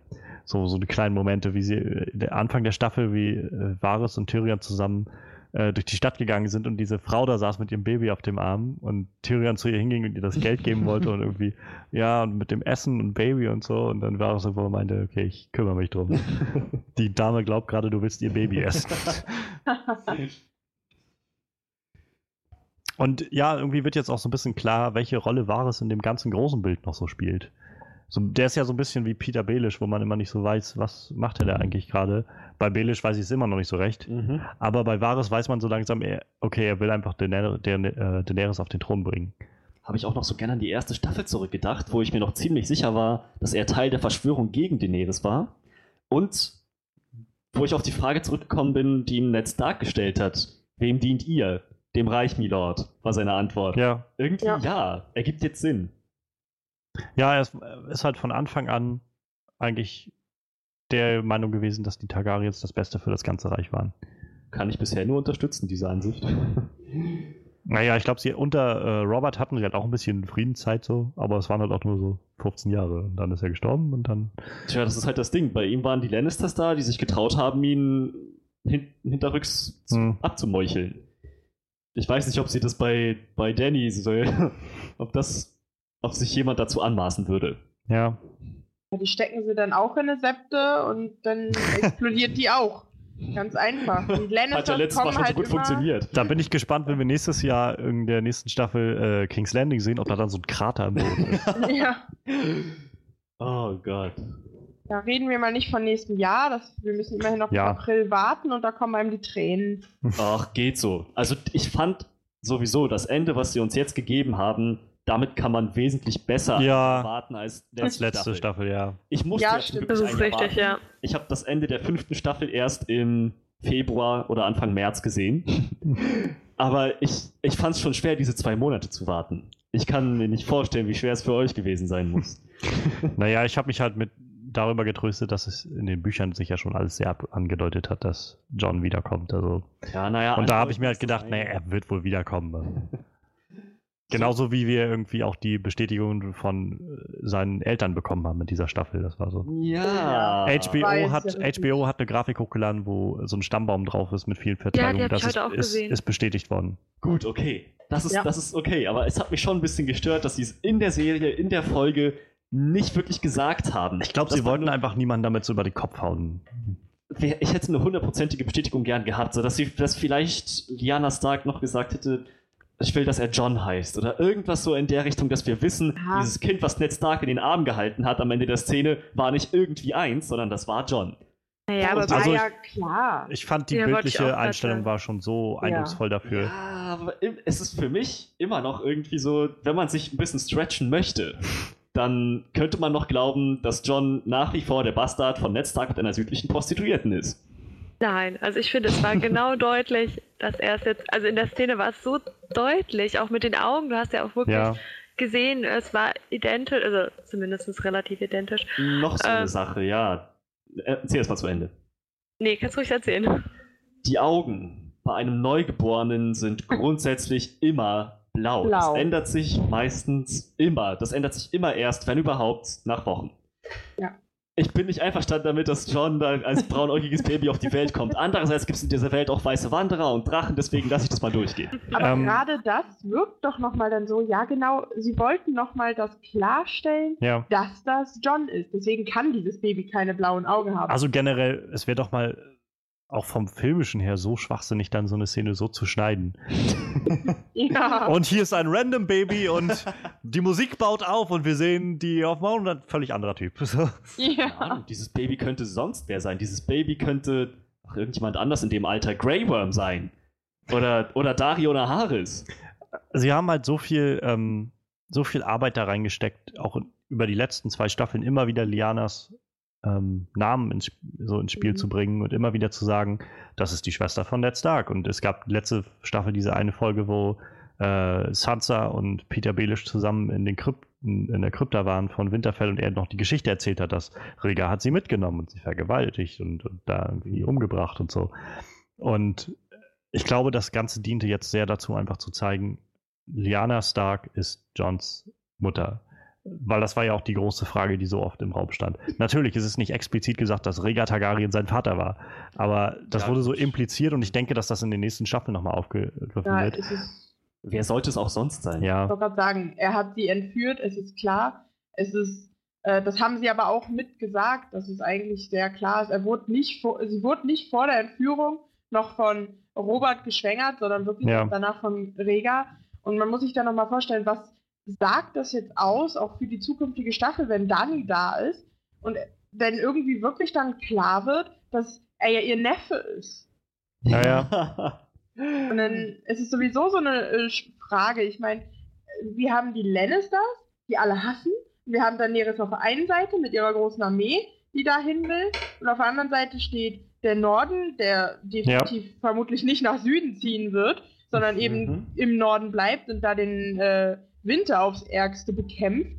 Ähm, da ist halt die Frage, wann kommen die zusammen? Wann kommt die Gruppe um ja. Dani mit dem König des Nordens zusammen? Auf die Was Szene freue ich mich schon auch schon oh, ja. mega. Wer weiß wann. Wahrscheinlich, ich rate mal, dass das zum Ende der nächsten Staffel passieren wird. Ja. Wenn die beiden sich das erste Mal gegenüberstehen, das wird ziemlich beeindruckend, glaube ich. Ich glaube, das dauert noch länger. Naja, wir haben nur noch zwei Staffeln. Zwei kurze Staffeln. Deshalb denke ich halt, wird es wahrscheinlich zum Ende der siebten Staffel dazu kommen und dann, dann die achte Staffel nochmal der Kampf halt der beiden zusammen gegen die Weißen Wanderer und dann halt nochmal so zwei Folgen irgendwie Aftermath oder sowas, wo wir so ein bisschen sehen, ja. was danach passiert. Wäre so meine, aber kann natürlich auch noch mal alles anders kommen. Also. Wäre halt schön, aber. Hauptsache, das endet nicht mit so einem, mit so einem Sopranos-Cliffhanger irgendwie, wo das einfach so Cut to Black und äh, mitten im, oh. so im Hintergrund läuft Don't Stop Believing oder so. nee. Ich, also meine Prognose ist ja, dass jetzt die nächste, also die nächsten großen Events, die großen Meilensteine werden jetzt sein Danny versus Cersei und mhm. dann, die ja, Mauer wenn fällt. aus dem Weg sind, dann die beiden, wie sie, also die nördliche Armee und Dannys Riesenarmee, wie sie gemeinsam gegen die äh, Untotenarmee kämpfen. Und ja, die Mauer wird wahrscheinlich noch fallen. Eine Sache, die wir noch eigentlich irgendwie diese Staffel erwartet hatten, aber die nicht passiert ist. Nee, ich, ich habe halt. Aber auch, Entschuldige, ja? Also sonst red erst mal. Alles gut. Also ich könnte mir auch vorstellen, dass gerade wenn Dani da sitzt, vielleicht sogar sich jetzt gerade auf den Thron setzen will, dass dann die Info kommt, wir haben ein Problem. Die Bauer ist gefallen und die weißen Wanderer sind da. Die Frage ist ja, wir haben in der zweiten Staffel, oder glaube ich, war das, wo Danny im äh, House of the Undying war, ich weiß jetzt nicht, wie es deutsch war, äh, wo sie diese verschiedenen Visionen gesehen ah, hat. Ja, ja. Da war ja auch eine Vision dabei, wie sie durch den Thronsaal gegangen ist, wo aber irgendwie das Dach fehlte und es schneite überall. Und also diese Visionen sind natürlich nicht gesagt, dass das alles so passieren wird, aber wenn das eine Andeutung darauf sein sollte, dass wenn sie da ankommt, schon King's Landing schon im Schnee verfallen ist und äh, schon am Arsch ist, dann Halleluja. Aber das wäre, glaube ich, wirklich zu schnell. Ich meine, die ist ja jetzt schon mit ihrer gesamten Flotte auf dem Weg nach Westeros. Wenn jetzt, bis sie in Königsmund ankommt, schon die weißen Wanderer bis dahin vorgestoßen sind. Die Frage ist halt, wie viel Zeit sie noch so verbringt, wenn sie jetzt in Dorn landet und irgendwie jetzt erstmal Truppen sammelt und erstmal einen Plan macht, überhaupt, wie ist denn überhaupt der Stand gerade in Königs, äh, in Westeros? Sie wird ja wahrscheinlich jetzt nicht irgendwie gerade auf dem Schirm haben, wo wer ist. Und äh, ich meine, selbst Tyrion kann ja das nicht sagen. Der war jetzt auch schon irgendwie zwei Jahre nicht mehr da. Okay. Oder ein Jahr oder weiß ich, wie lange das jetzt war. Aber noch eine Sache, wenn, wenn da tatsächlich schon die weißen Wanderer bis nach Königsmund vorgestoßen sind, würde das nicht bedeuten, dass sie die nördliche Armee schon platt gemacht haben? Ich weiß es nicht, keine Ahnung. Wie gesagt, vielleicht ist das, ist diese Vision auch einfach so mehr oder weniger ähm, im, im übertragenen Sinne gemeint, dass man halt sagen will, wenn sie ankommt, ist schon Winter oder das, oder das passiert auch, auch gar nicht, dass es einfach nur eine Vision ist von dem, was sein könnte. Das ist, könnte sein, dass irgendwann einfach Königsmund verfallen ist und das, sagen, wenn niemand könnte, was macht. Könnte auch einfach das Ende sein, ja, tatsächlich. Also ja. Also wirklich das Ende. Sie haben es geschafft. Der Winter ist zwar da, aber es sind alle besiegt und sie ist wieder in ihrem Thronsaal nach einer großen Schlacht. Kann jetzt da lang schreiten und das genießen. Das ist, könnte auch genau das Ende sein, die letzte Szene, die sie zeigen. Oder, oder sie besiegen die weißen Wanderer, aber der Winter ist eben trotzdem da. Die haben eine Spur der Verwüstung hinterlassen. Ja. Der rote Bergfried, was weiß ich, das ist alles, sind alles nur noch Ruinen, die im Schnee versinken. Ja, genau. Es wird halt echt spannend, wie das dann noch alles kommt, wenn dann, also gerade jetzt, wo der Winter auch da ist, irgendwie in ganz Westeros. Also, ja. In, ich meine, wir haben es in den letzten Staffeln ja schon viel gesehen, dass im Norden einfach immer schon der Schnee getobt ist und so. Aber das wird jetzt halt auch alles noch weiter nach Süden ziehen nach Königsmund ganz sicher. Deshalb bin ich gespannt, wie die damit alle umgehen. Und ich bin halt auch echt gespannt, wie Cersei darauf reagiert, wenn die jetzt erstmal als neue Königin die Nachricht bekommt, dass der Norden wieder einen neuen König ausgerufen hat. Mhm. Ähm, der da heißt Jon Snow, wo wahrscheinlich vorher die, äh, die Meldung kam, dass der gestorben ist. Dass der Lord Commander umgebracht wurde oder sowas. Und das wird halt ziemlich, ziemlich viel Mindfuck, glaube ich, werden für viele der Charaktere. ja, erst recht, wenn Bran dann irgendwann kommt und sagt, so und so, das ist schon John Stark, John Stark Targaryen. Ja. Es gibt Er ist übrigens immer noch ein, ein Bastard.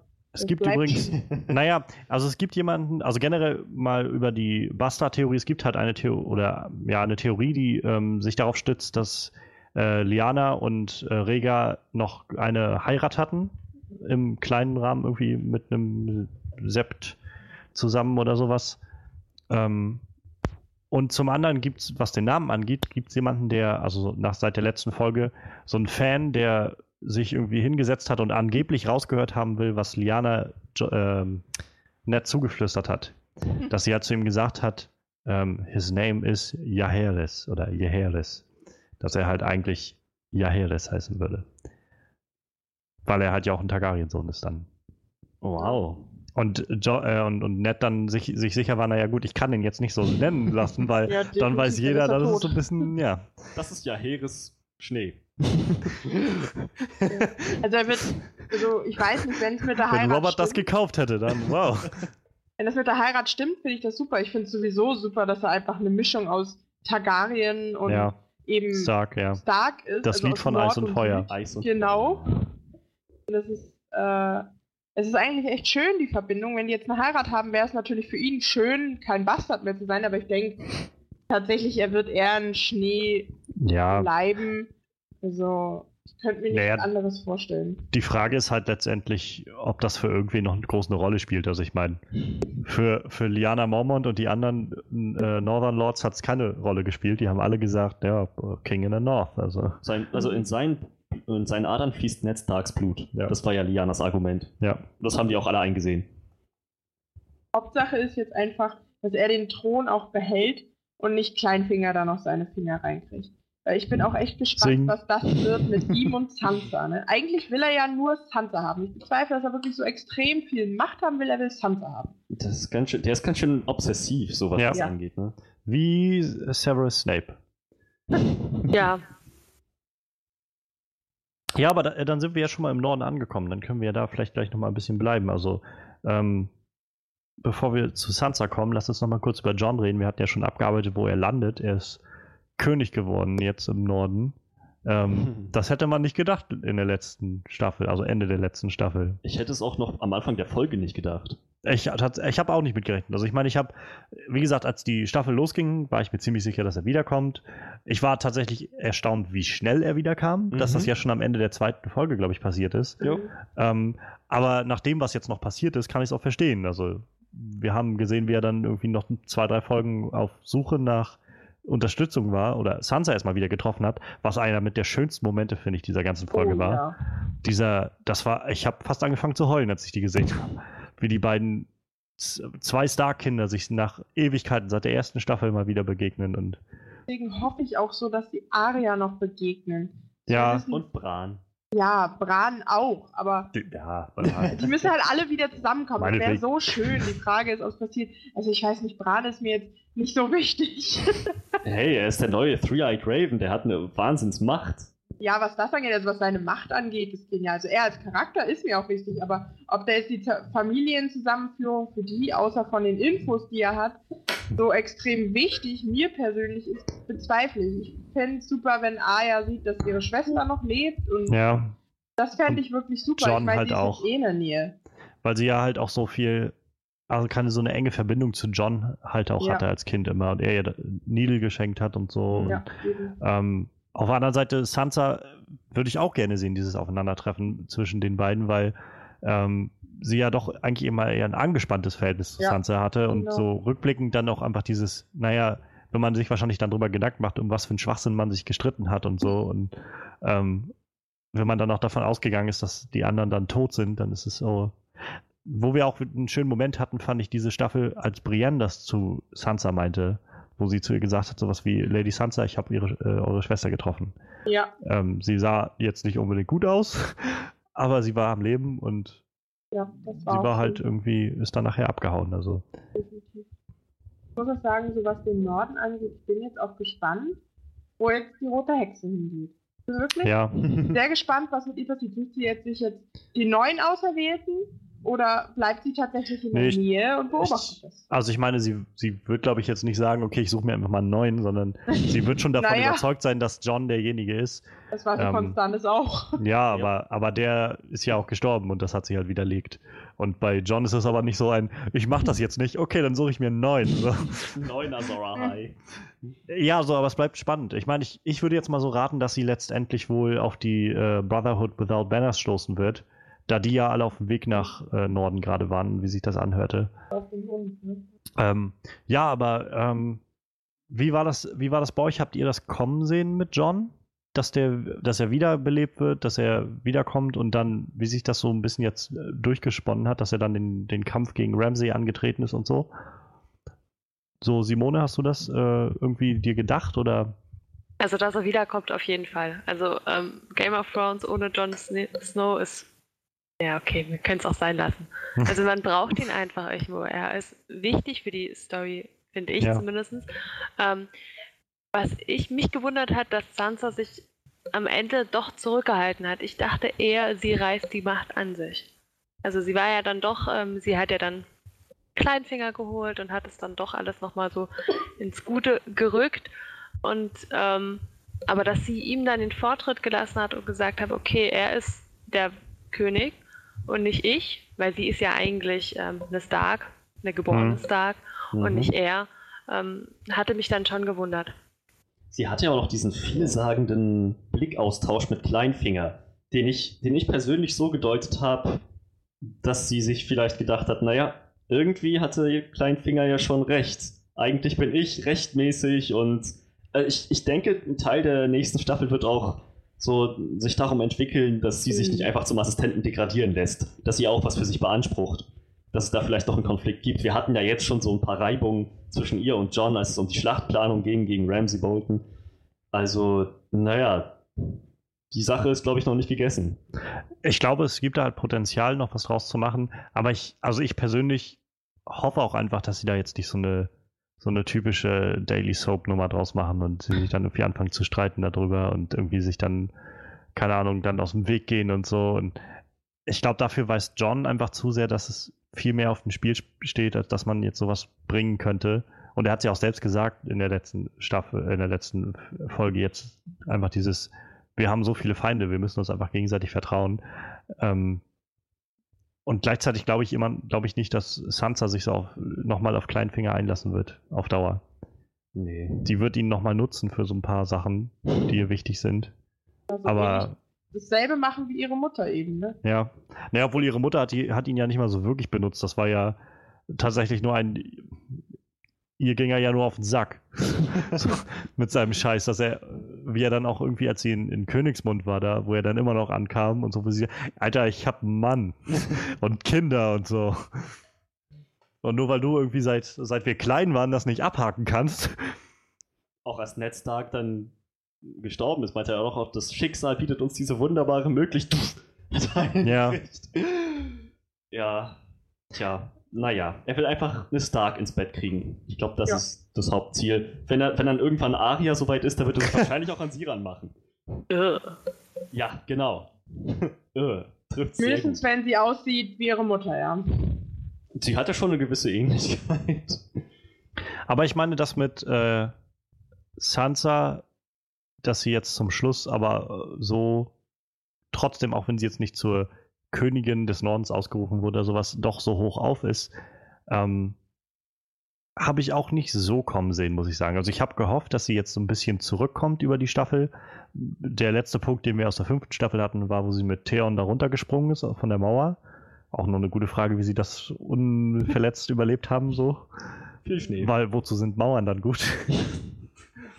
Aber ja, ähm, das, ich habe mir gedacht, dass sie irgendwie das so ein bisschen drehen, dass sie jetzt mal ein bisschen aufwärts wiederkommt und äh, wenn sie jetzt nicht mehr bei Ramsey ist und so.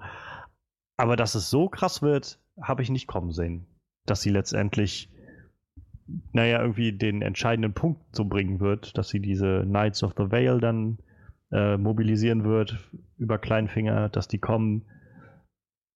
Das hat mich ziemlich überrascht, muss ich sagen.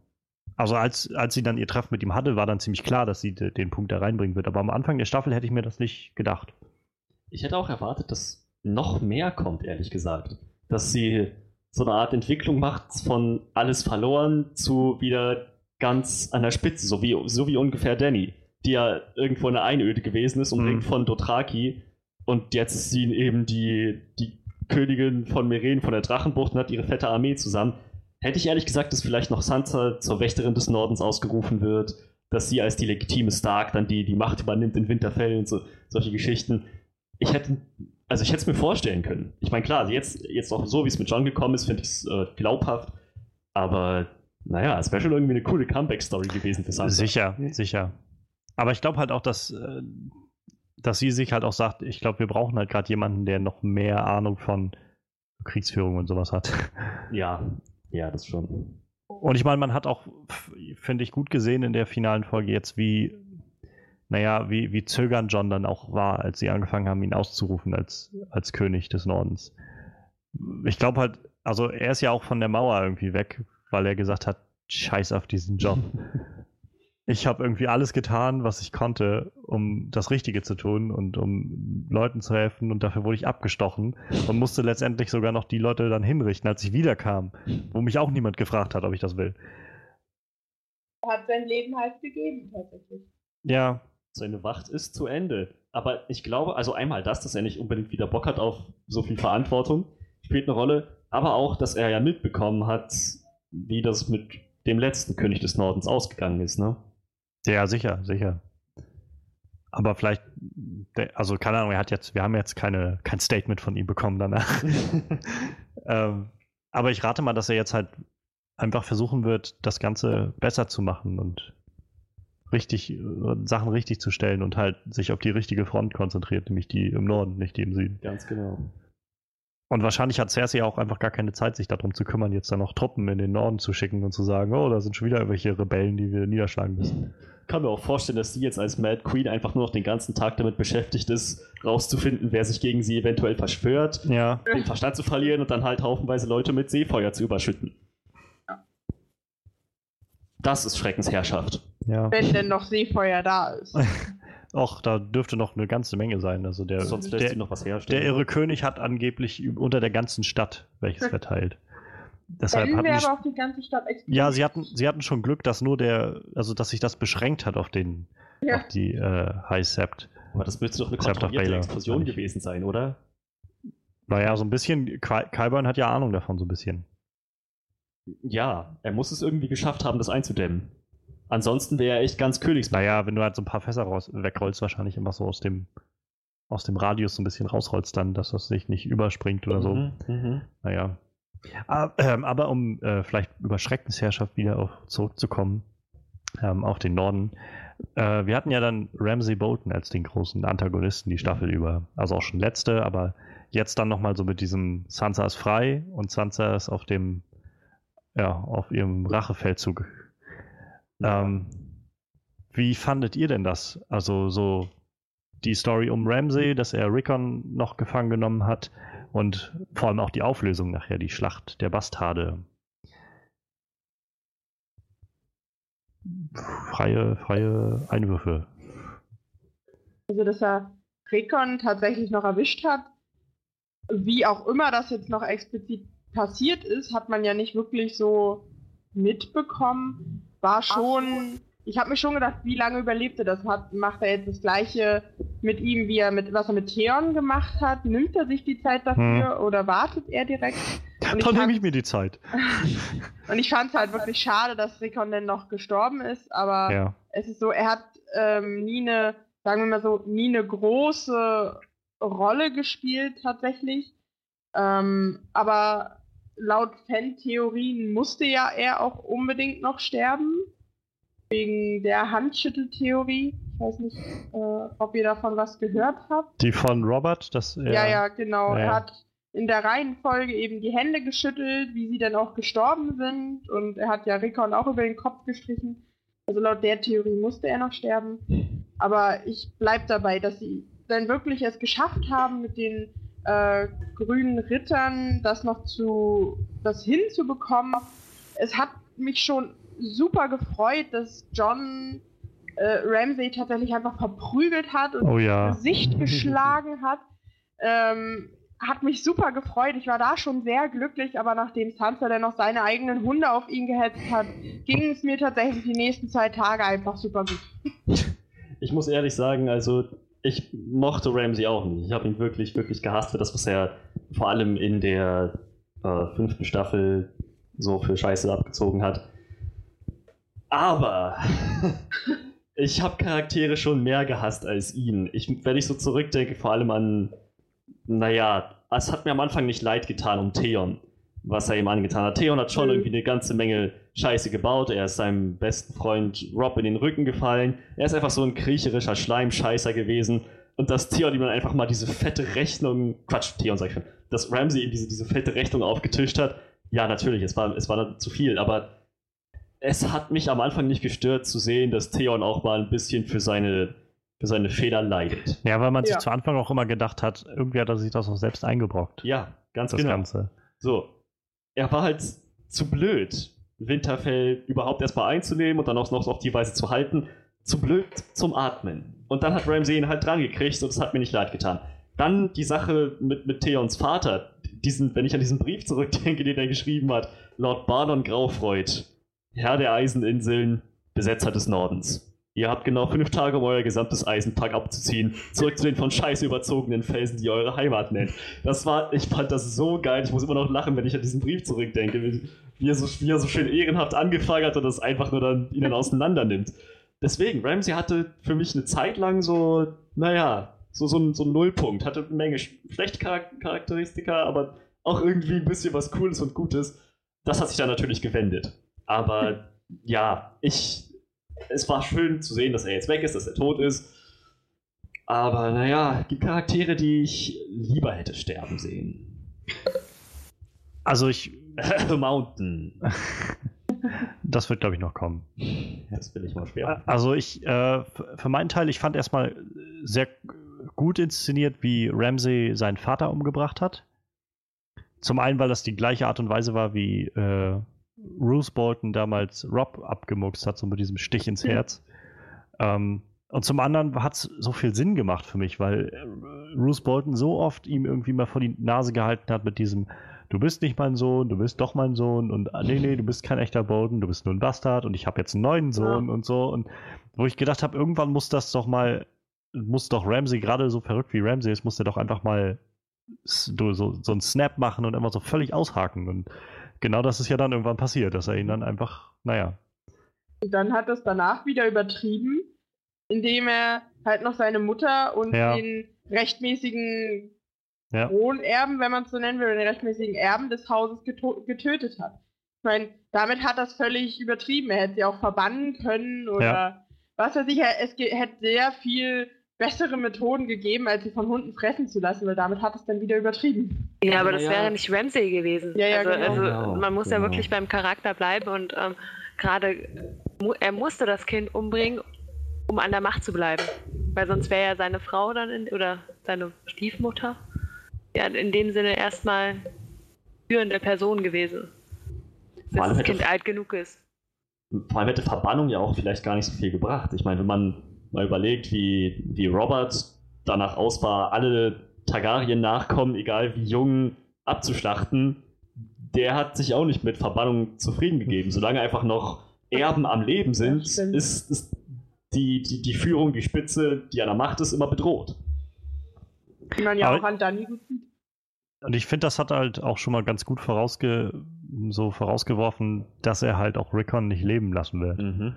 Da Weil- es kein Szenario, wo er hätte überleben können. Ja. Rickon, ne? Es sei denn, er wäre im Zickzack gelaufen. Ja, ja. Ja, das dachte Das ich mal, aber während, während der. Szene schon. Das gibt's doch nicht. Jeder Mensch lernt als erstes Laufen im Zickzack, wenn du wegläufst. Ja. Und er läuft The gerade. Prometheus School of Running Away from Things.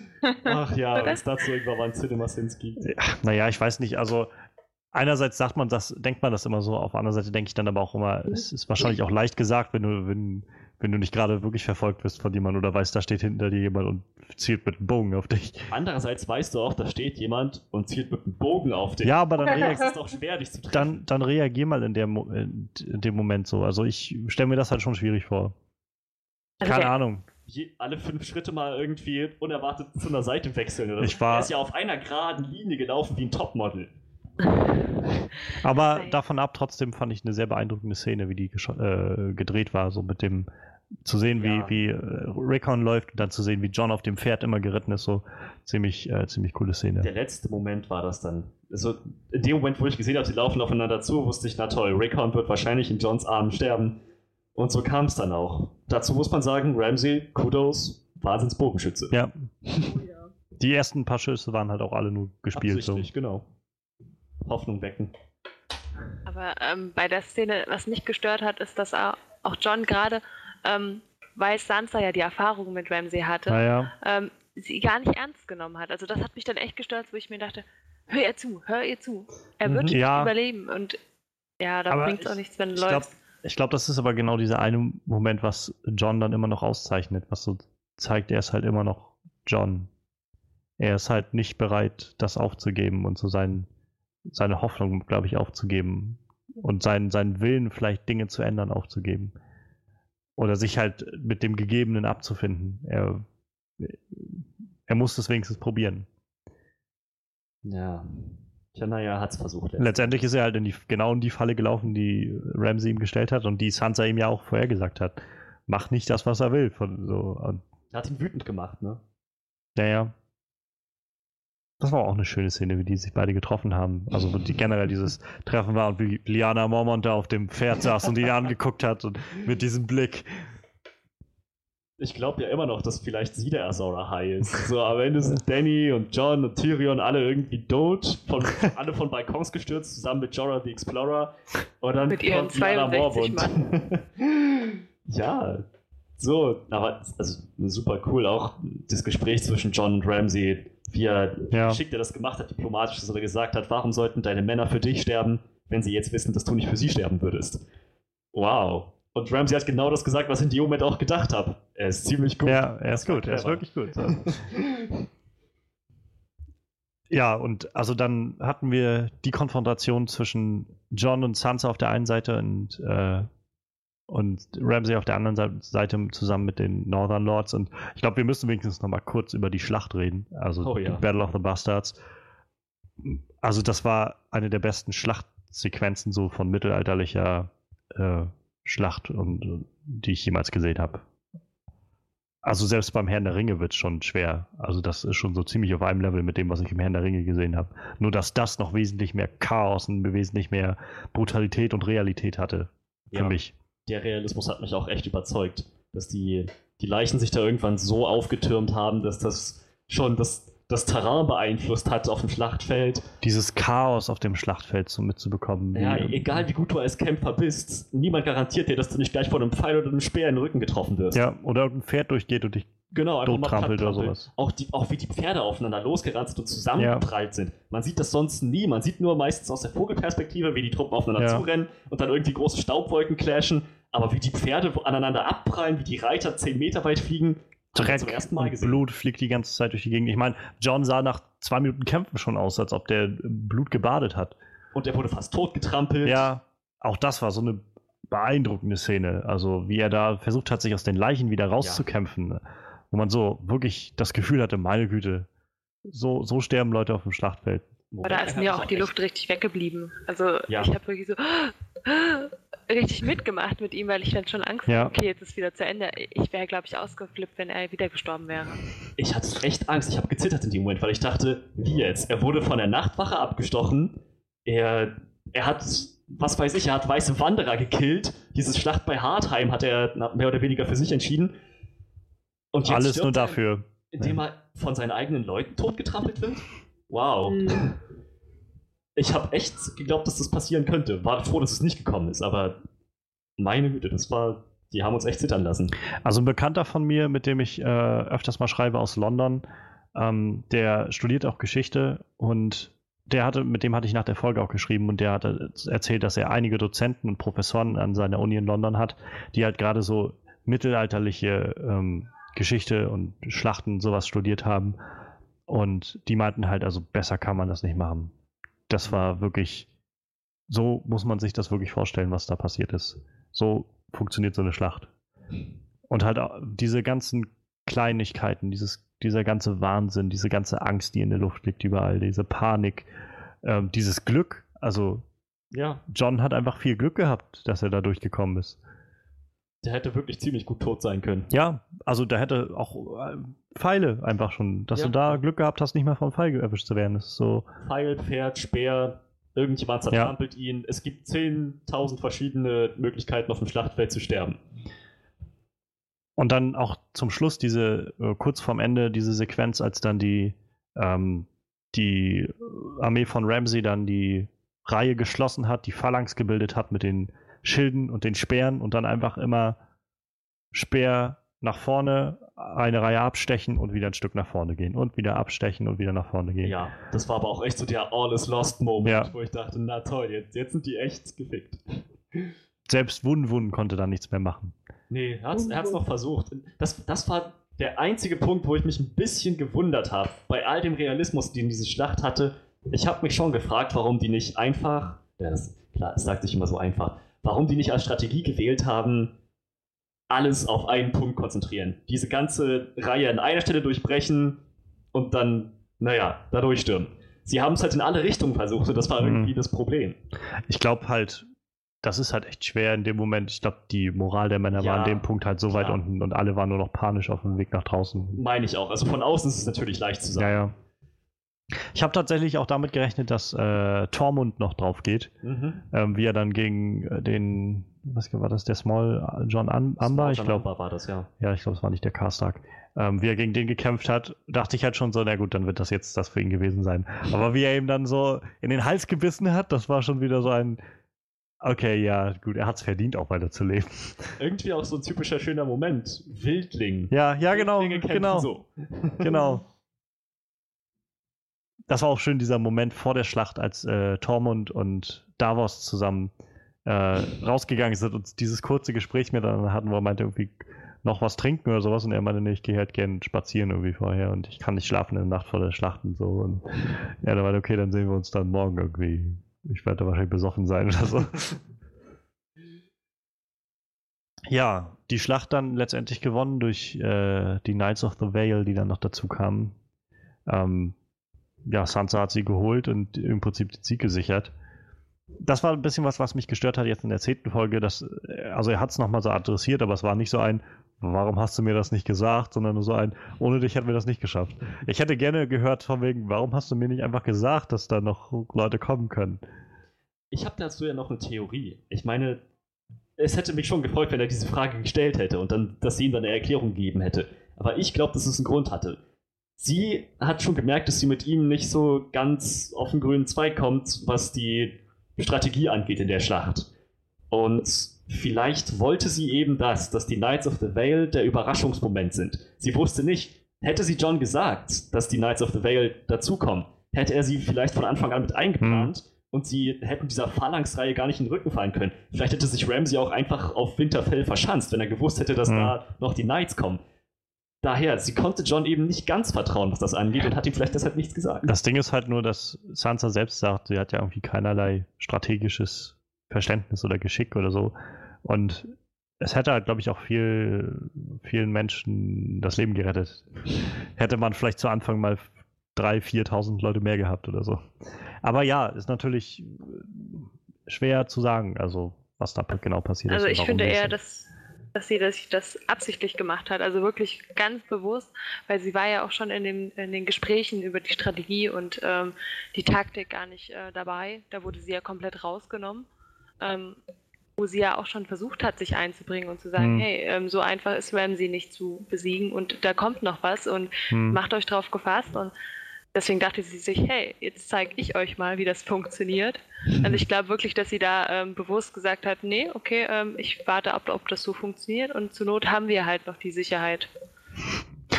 Nur, dass halt immer noch mal so ein paar tausend Leben auf dem Spiel stehen. Naja, aber es war entweder das oder die Schlacht komplett verlieren. Ja. Denn Ja, na klar. Winterfell zu, also zu belagern, das hätten die nicht durchgehalten. Ja, aber sicher nicht. Aber wir haben halt die, letztendlich hat sich ja dann auch zu einem sehr hohen Preis, haben sie es letztendlich geschafft. Und wir haben diese wunderschöne Szene bekommen, wie Wun Wun durch das Tor von Winterfell durchgerammt ist. Ähm, die Leute einfach völlig ausgerastet waren. Auch dieser dramatische Moment, als Wun Wun dann irgendwie von immer mehr Pfeilen getroffen wurde und zu Boden Ja. ging. Und irgendwann dann einfach, naja, tot war noch Ramseys letztem Schuss. Und dann John einfach so die Schnauze voll hatte, Schwert weggeworfen, dieses Schild genommen, die Pfeile abgefangen und ihm dann einfach so die Scheiße aus dem Leib geprügelt. er war auch kurz davor, ihn umzubringen Ja. auf die Weise, ne? er hat halt nur dann Sansa gesehen und sich dann gedacht, ich glaube, das ist ihr Kill. ja.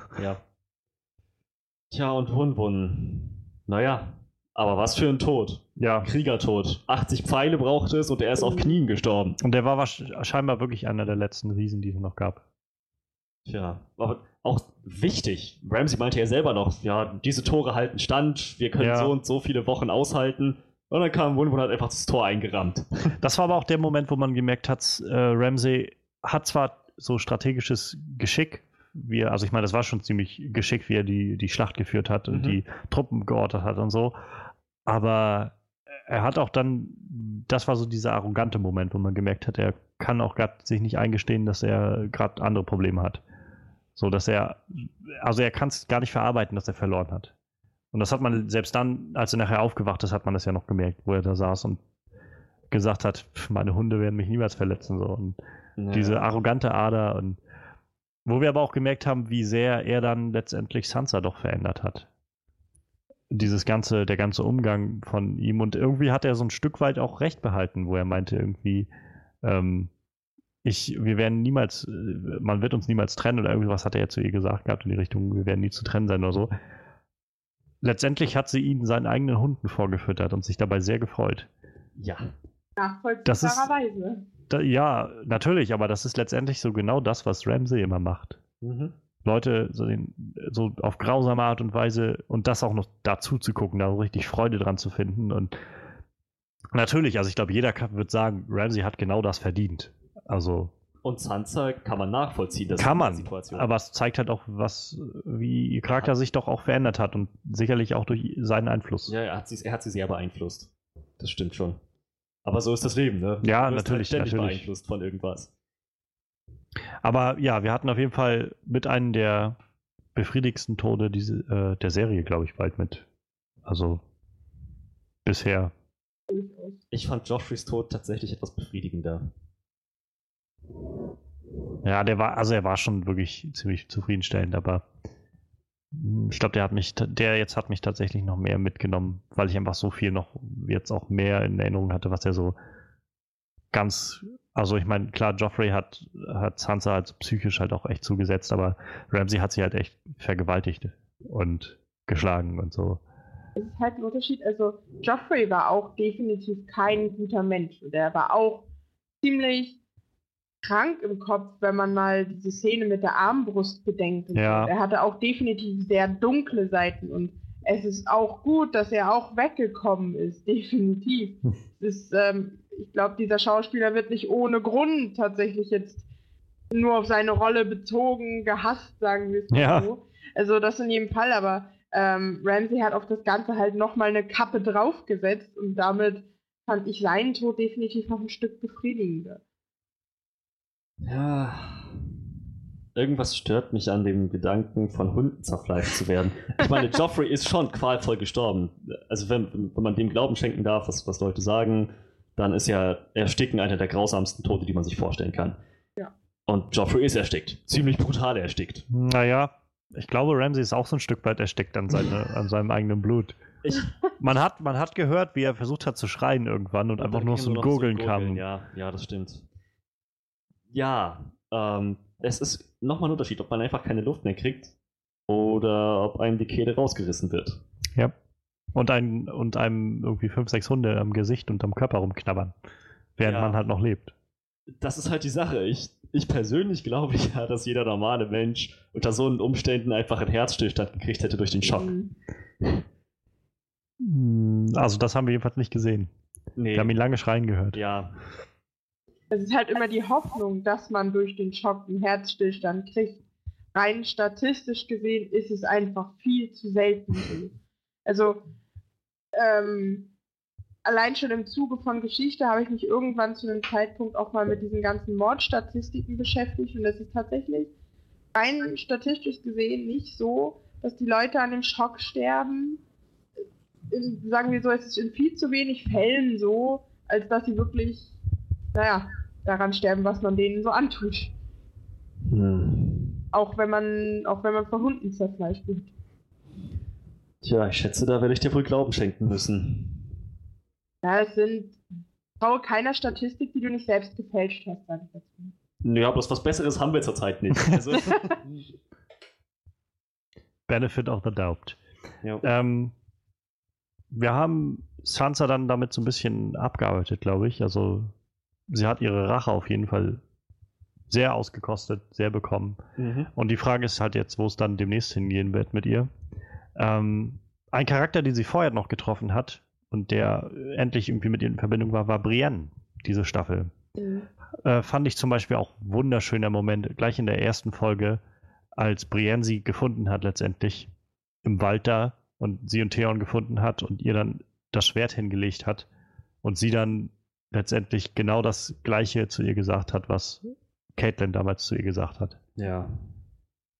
Dieser Schwur. Und wie dann, wie sie dann noch einen Moment zu Podrick gucken musste und er ihr geholfen hat mit dem Schwur, weil, weil sie den nicht so auswendig wusste oder sowas. Ja. Ich fand, das war auch so ein schöner Moment.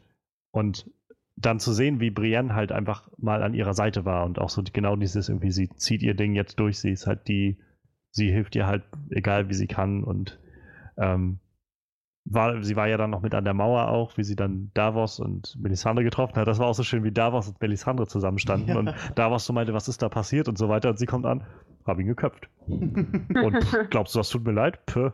So. Naja, und dann hatten wir halt Brienne, die, ähm, die dann nachher von Sansa losgeschickt wurde in den, weiter nach Südens, nach River Run. Wir haben jetzt seit Staffel 3 gar nichts mehr von River Run gehört gehabt. Ähm, die Freis hatten halt die Region im Prinzip ja erobert nach der Red Wedding, aber River Run hat sich nicht ergeben. Und der Blackfish war immer noch da, Sansas Onkel. Und ja, sie, Brienne hat jetzt versucht, das Ding zu, äh, zurückzuerobern. Wir haben dann noch äh, den Moment gehabt, wo sie äh, Jamie vorher getroffen hat, der quasi aus Königsmund losgeschickt wurde, nachdem Tommen da seine verrückte, ähm, ja, wie sagt man, Konvertierung durchgezogen hat. Mhm. Und dann meinte, okay, wir schicken einfach, äh, wir lassen einfach die Macht in der Hand der Kirche jetzt hier und die ganzen wichtigen Leute werden jetzt hier rausgeschickt aus der Stadt. Deshalb haben, fand ich auch sehr schön, wie Jamie und Brienne sich endlich mal wieder getroffen haben. Die haben sich auch schon länger nicht mehr gesehen, seit sie halt losgegangen ist in der vierten Staffel nachher. Mit dem Schwert und mit der Aufgabe, ich finde jetzt die Stark-Kinder. Ja, sie hatten auch noch einen so einen guten Moment. So, also man sieht, dass Jamie noch was für sie übrig hat, dass er sie respektiert. Ja, genau, dass die beide so, so ein wirklich, also ich glaube generell so gegenseitig, so dieses Brienne, die immer damit konfrontiert wird, dass sie eigentlich eine Frau ist in so einer, in so einer Rolle, die eigentlich nur von Männern ausgefüllt wird in dieser Gesellschaft da. Mhm. Und auf der anderen Seite Jamie, der halt merkt, naja, alle sehen in mir bloß den Kingslayer und den Verräter und den Hochstapler und irgendeinen scheiß Lannister. Äh, aber sie sieht halt in mir irgendwie doch trotzdem ehrenwerten Mann. Ja. Ich glaube, die stützen sich halt beide sehr, sehr stark. Das stimmt. Er hat ihr auch letzten Endes das Schwert gegeben, ihre gesamte Rüstung. Und er hat sich's behalten lassen. Ja. Ne? Also auch so diese Selbstverständlichkeit, wo sie dann meint, irgendwie euer Schwert zurück. Nein, das ja. ist dein Schwert. Das habe ich dir gegeben für, für einen Zweck, also behalt das so. Das war, fand ich, ein sehr schöner Moment generell, ich, ich mag Brienne echt sehr, sehr gerne. Also ich meine, neben den großen Charakteren wie so John oder Arya ist äh, Brienne tatsächlich einer meiner Lieblingscharaktere. Tja, was ja nur eins bedeuten kann in Game of Thrones. Könnt ihr mit Brienne was anfangen? Oder teils, bin ich der teils. Einzige? Ähm, nein, teils, teils. Also es kommt immer drauf an. Ähm, ich was ich an ihr nicht mag, ist diese Verbissenheit, dass die unbedingt die Starkinder retten will, ohne ähm, zu gucken, okay, kann ich vielleicht anders helfen oder irgendwie was vielleicht besser machen oder so. Also es ist halt immer dieses, ich muss die jetzt unterstützen und ich komme, was wolle. Ähm, was wiederum aber positiv ist. Also ich, ich weiß es noch nicht. Ich hoffe, das entwickelt sich noch ein bisschen mehr mit ihr und ähm, Jamie, dass er wirklich vielleicht sich doch noch auf die Seite der Starks stellt und gegen seine Schwester. Aber das ist, glaube ich, Wunschdenken. Hm, Ich glaube gar nicht so sehr. Also ich meine, ich, er wird sich nicht auf die Seite der Starks stellen, das glaube ich nicht. Aber ich glaube, also zum einen hatten wir ja schon vorhin schon mal angerissen, der Moment, wenn er wiederkommt nachher im Finale, wenn er nach King's Landing zurückkommt, er sieht die rauchende, qualmende äh, Sept of Baylor da, kommt dann rein, genau in dem Moment, wo Cersei sich zur Königin krönen lässt. Dieser Blick, den er dann mit Cersei tauscht, ist schon ziemlich angespannt, will ich mal sagen. Mhm. Und ich glaube halt, dass da vieles reinspielen wird in der kommenden Staffel. Also zum einen haben wir halt den Punkt, dass Cersei genau, wie gesagt, genau das gemacht hat, was er damals vermeiden wollte, als er den ihren König abgestochen hat und seine Ehre aufgegeben hat dafür und seitdem immer nur noch verschrien ist bei allen Leuten. Das hat er sich gerechtfertigt, damit zu sagen, ich habe halt verhindert, dass irgendwie viele Menschen sterben dabei. Und genau das hat Cersei jetzt gemacht, als er nicht da war. Die Frau, die er eigentlich noch liebt, immer, immer noch. Und auf der anderen Seite glaube ich halt, dass gerade diese Begegnung, die er mit Brienne jetzt nochmal hatte, nochmal sowas, also hoffe ich jedenfalls, dass das sowas in ihm nochmal befeuert hat, so dieses, du bist ein ehrenwerter Mensch, du, du kannst das Richtige tun. Niemand hindert dich daran. Ja, aber reicht das? Also, also wir kennen ja nun mal die Beziehung zwischen den Zweien und ähm, ich habe immer das Gefühl, dass die Beziehung immer stärker ist, als was richtig ist. Also ich kann halt jetzt nur ähm, von den Büchern halt ist es halt, in den Büchern ist es so, es gibt diese äh, Passage schon, in der Jamie auch nach, äh, nach River Run geht, um da diese Belagerung zu beenden. Und dieses Gespräch, was er da mit Edmure Tully hat, war auch so ziemlich so im, im Buch, wo er meinte irgendwie, äh, wenn du jetzt da reingehst und kommst nicht wieder raus, dann schicke ich dein Kind hinterher, so mit dem Katapult oder sowas. Ähm, auf jeden Fall, diese Episode gab es auch und er hat auch Brianda nochmal getroffen. Nur an dem Punkt ist es zum Beispiel im Buch so, dass er schon mit Cersei eigentlich fast gar keine Verbindung mehr hat. Nachdem er ähm, wiederkommt nach, ähm, nach Joffreys Tod, entfernen die beiden sich halt eigentlich immer weiter voneinander, weil sie halt immer verrückter wird und er eigentlich immer mehr versucht, Dinge wieder richtig zu machen und sich so an seinen so einen inneren Kodex wieder zu halten. Er trainiert dann die, die, äh, die Königsgarde ein bisschen mehr. Er kümmert sich ein bisschen mehr um Loras Tyrell, weil er halt sagt, dass das eigentlich ein guter Nachfolger wäre für ihn. Oder so jemand, der in seine Fußstapfen tritt, so in gewisser Weise. Das haben sie aber aus der Serie ziemlich rausgelassen. Deshalb, ich persönlich hoffe immer noch, dass sie das in die nächste Staffel so ein bisschen reinziehen werden, diese, diese Spannung zwischen ihm und Cersei und dass da letztendlich, naja, dass das letztendlich irgendwie auseinanderbrechen wird oder so, mehr oder weniger. Also ich glaube schon, dass er sie immer noch lieben wird aber ich glaube, dass er an einem gewissen Punkt sich einfach selbst fragen muss, ähm, zu welchem Preis das Ganze. Und klar hat er immer gesagt, wir gegen den Rest der Welt so ungefähr, ist uns doch egal, was die anderen denken und sagen und machen. Aber wenn er irgendwie mitbekommt, dass sie jetzt völlig frei dreht, ähm, wie gesagt, sie hat irgendwie einen großen Teil der Stadt gerade hochgesprengt. Ähm, ohne so mit der Wimper zu zucken. Ich glaube schon, dass ihm das zu denken geben wird. Na, das will ich mal schwer hoffen. Andererseits haben wir noch in der Staffel jetzt noch selbst sagen hören, ich würde alles tun, um zu meiner Schwester zurückzukommen. Ne? Würde ich bei genau. Leichen gehen, sowas in der Richtung hat er selbst gesagt. Also ich glaube nicht, dass ihn das letzten Endes davon abhalten wird, das Richtige zu tun, aber ich glaube schon, dass es ihm schwerfallen wird. Es Natürlich. Wird so und, her sein. und ich glaube, das wird gerade der spannende Konflikt an der Sache, ja. also sein innerer Konflikt sein. Und deshalb, ich meine, das wahrscheinlich darf man deshalb auch gar nicht von ausgehen, weil es halt das das naheliegendste wäre, aber dass er letztendlich derjenige sein wird, der Cersei umbringen wird. Meine Güte. Also, natürlich, wie gesagt, das ist so schon fast wieder so klischeehaft und naheliegend, dass ich fast gar nicht mehr darauf plädieren würde, aber irgendwie liegt's, irgendwie hat es was, dieser Gedanke, dass er derjenige sein muss, der dann irgendwie sich dazu gezwungen sieht, seine genau die gleiche Sache, die er mit dem Mad King gemacht hat, noch mit ihr zu machen, weil er sieht, dass sie schon wieder völlig freidreht und ja, so vom Gefühl würde ich sagen, fühlt sich diese, diese Annahme ungefähr so an, wie dass John zurückkommt. So, so, dass man so denkt, ja, würde irgendwie ganz gut passen. Würde alles funktionieren. Hm. Ziemlich gut. Daher, also ich persönlich glaube, dass wir das sehen werden. Jamie als Queenslayer. Ja, andererseits steht sie auch immer noch auf Arias Liste vielleicht kommt Arya jetzt ja noch und schnappt sich den Kill. Also. Ja. Aber ich glaube, wir sind uns alle einig, dass Cersei nicht bis zum Schluss überleben wird, oder? Oh, da sind wir uns alle einig. Ja. Wer weiß? Nee, also dann gucke ich es nicht mehr. also, wie ist denn, hasst ihr Cersei denn so richtig, oder?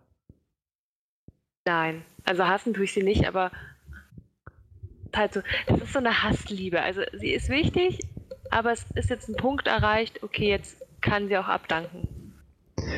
Ich kann halt, ich glaube, für mich ist sie so ein typischer Charakter, wo man, wo ich sagen kann, uh, I love it to hate her. So, ich, ich finde den Charakter von ihr halt so, so durchtrieben, so falsch, so, uh, so eklig an vielen Stellen, dass ich den, also ich kann diesem Charakter an sich nichts, keine Sympathien abgewinnen. Oder echt nur wenige. Es gibt nur ganz wenige genau. Momente, wo ich das Gefühl habe, ja, sie kümmert sich jetzt um ihre Kinder, sind die halt wichtig und so. Und selbst das war mal bei Joffrey, wo ich gedacht habe, dieser Typ, warum, warum bringt sie dem nicht einfach mal da ein bisschen Manieren bei oder sowas? Ähm, das waren, wenn dann die einzigen Momente, wo ich ein bisschen Mitgefühl mit ihr hatte. Ansonsten habe ich halt immer gedacht, äh, eigentlich, sie, sie darf da nicht oben sein. Sie darf nicht so weit an der Spitze sein und es darf auch gar nicht gut für sie laufen, so ein, so ein schlechter Mensch, wie sie ist. Deshalb, wie gesagt, hat mich das auch so ein bisschen zufriedengestellt, als dann der High Sparrow an die Macht kam und das so alles nach hinten losging, was sie sich da ausgedacht hat. Ähm, und da auch diese eine Szene in der Staffel jetzt, wo sie mit Olena Tyrell zusammensaßen, die meinte irgendwie, ihr seid der scheußlichste Mensch, den ich jemals gesehen habe. Ja. So, und, und sehr, egal was, in was für einer Situation ich bin, wenn es euch dann schlechter geht, dann bin ich zufrieden, so ungefähr. Mhm.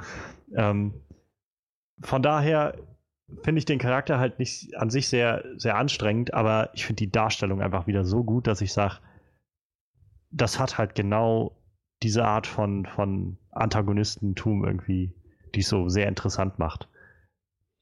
Ich fand auch, also ja, ich, ich konnte auch dem Charakter wenig Sympathie abgewinnen, wie du schon sagtest, aber so in manchen Momenten dachte ich, hm, ja, ich kann sie ein bisschen nachvollziehen. Und das sind meistens Momente, in denen man sie nicht mehr als Monster, sondern als Mensch gesehen hat, wo ja. sie ein bisschen Menschlichkeit gezeigt hat. Beim Walk of Shame, ich fand von Anfang bis Ende, dass sie das verdient hat. Aber da ist sie von dieser Rolle als dieses herzlose Monster, naja, zur Mutter geworden, die alles tut, um zu ihrem Sohn zu kommen, mhm. der nackt durch die Straßen kriecht. Von Scheiße bedeckt und von Müll. Wow. Also hatte ich, da hatte ich ein bisschen Mitgefühl. Und auch nachdem Marcella gestorben war und sie erzählt hat. Ja, mit Jamie auch diese Momente über, hatte. Über Marcella gedacht hat, dass sie sich gewundert hat, wie gut sie ist. Ja. Sie, sie war so unverdorben und sie hat über sich selbst gesagt, dass sie ein Monster ist. Also, dass, dass sie das schon selbst einsieht, weiß, das hat, das hat sie so ein paar Pluspunkte bei mir angehandelt. Hm. Sie war natürlich nach wie vor immer noch eine der hassenswertesten Charaktere überhaupt, aber das, das ist eben so das Schöne gewesen. Sie war nicht von Anfang bis Ende zu 100% ausschließlich hassenswert. Genau, das ist halt, wie gesagt, die Charaktere in der ganzen Serie, bis auf so ein paar Extreme wie jetzt Joffrey oder mhm. Ramsey, hast du halt selbst bei den Bösen, eigentlich in Anführungszeichen bösen Leuten, immer das Gefühl, es sind halt doch dreidimensionale Menschen, die halt nicht irgendwie diese typischen äh, Schnurrbartträger Bösewichte sind, ja. die sich hinsetzen und sagen, oh, was kann ich denn heute Böses tun und mein irgendwie ihre, ihre fliegenden Affen haben oder sowas. ähm, sondern das sind halt Leute, die aus ganz eigenen und, und für den individuellen äh, Charakter wichtigen Gründen angetrieben werden und das macht halt das dann auch spannend und diesen inneren Konflikt wieder zu sehen. Wie du sagst, man kann, es gibt halt Momente, wo man mit Cersei auch wirklich mitfühlt. Ja. Aber dann gibt es halt auch echt wieder viele Momente, wo man denkt, echt jetzt, das geht mir gerade echt schon wieder auf die Nerven, was sie da macht. Und dafür, dass es auch alles funktioniert, was sie da macht, so ungefähr. Ja, das ist eben das Schlimme, dass die Bösen bisher bei Game of Thrones die Oberhand hatten. Wo ich da tatsächlich sagen muss, am Ende jetzt, am Finale de, äh, der jetzigen Folge, sie hat sich zur Königin gekrönt und die Sept ist in die Luft geflogen und so. Trotzdem hatte ich so innerlich das Gefühl, dass sie eigentlich die größte Verliererin der ganzen Folge war. Ja, daran besteht ja wohl daran besteht, glaube ich, kein Zweifel. Sie hat ihren Sohn verloren. Sie hat. Tja, ich glaube, ihr Sohn war noch alles für sie, oder? Ja. Das war, das war alles, was zählte. Also, sie hat halt auch ihre komplette Menschlichkeit, glaube ich, jetzt verloren. Also, ohne ihren Sohn, ihren letzten Sohn, der jetzt noch da war, als Antrieb.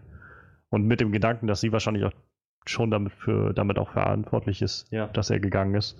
Ähm, ich glaube, die wird jetzt halt einfach nur noch wirklich Mad Queen sein. Genau. Vor allem, sehr, sehr gut gewesen, die Entscheidung meiner Meinung nach, dass sie eben nicht auf, auf die Knie gefallen ist und heulend zusammengebrochen ja. ist, sondern da war einfach nichts mehr, was noch kaputt gehen konnte. Die war einfach nur so ein leerer Blick. Ja. Und also sie wird komplett zerbrochen. Da ist nichts mehr, was, was noch irgendwie leiden könnte. Wir haben ja noch den Moment gehabt, wo, ähm, wo sie den Mountain auf die auf die Septa Unella losgelassen hat. ja. Ich fand, das war auch schon so ein Moment, wo man gemerkt hat, irgendwie, sie ist gerade, also so kaltblütig war sie noch nie. Ich weiß nicht. Ich glaube, so eine Aktion hätte ich ihr auch vor der ganzen Septa-Geschichte zugetraut. Ich auch. Ich meine, wenn sich jemand so sehr demütigt, dann, naja, dann kann sich derjenige darauf vorbereiten, langsam und qualvollen Tod zu sterben. Ja, aber ich finde, das ist schon noch eine andere Dimension, wenn man sagt, ich lasse jetzt hier den Mountain auf dich los. Ja, naja, streng genommen hat sie nicht mehr besonders viel mehr Verbündeter als den Mountain, oder? naja. Ja, sie hat bestimmt auch irgendwo einen Folterer rumsitzen, hier in den Pain oder so. Aber, naja, letzten Endes. Aber ich meine, er ist nun mal das, das wahrscheinlich abgefuckteste Wesen im, dem ganzen Universum da. Ja, das ist jetzt vor allem ist das Viech irgendwie ein Zombie halt. Also da war vorher schon nicht viel Verstand. Und jetzt ist, glaube ich, gar nichts mehr übrig, außer die, du, wie so ein Golem halt, du füllst halt ja, halt die, genau. Befehle ein und das macht er dann. Und wahrscheinlich hat sie ihm gesagt, nicht umbringen, aber der Rest kannst du jetzt dir freie Wahl lassen, so. Und keine Ahnung, also ich, ich fand es halt nur ganz schön krass. So dieses, naja, wie sie, wie sie dann auch so völlig kaltherzig dann da rausgegangen ist. Also. Tja, naja. Das ist ungefähr so kaltherzig, wie jemanden von seinen eigenen Hunden zerfleischen zu lassen. Was ich ja gesagt habe. ja, wir uns einig.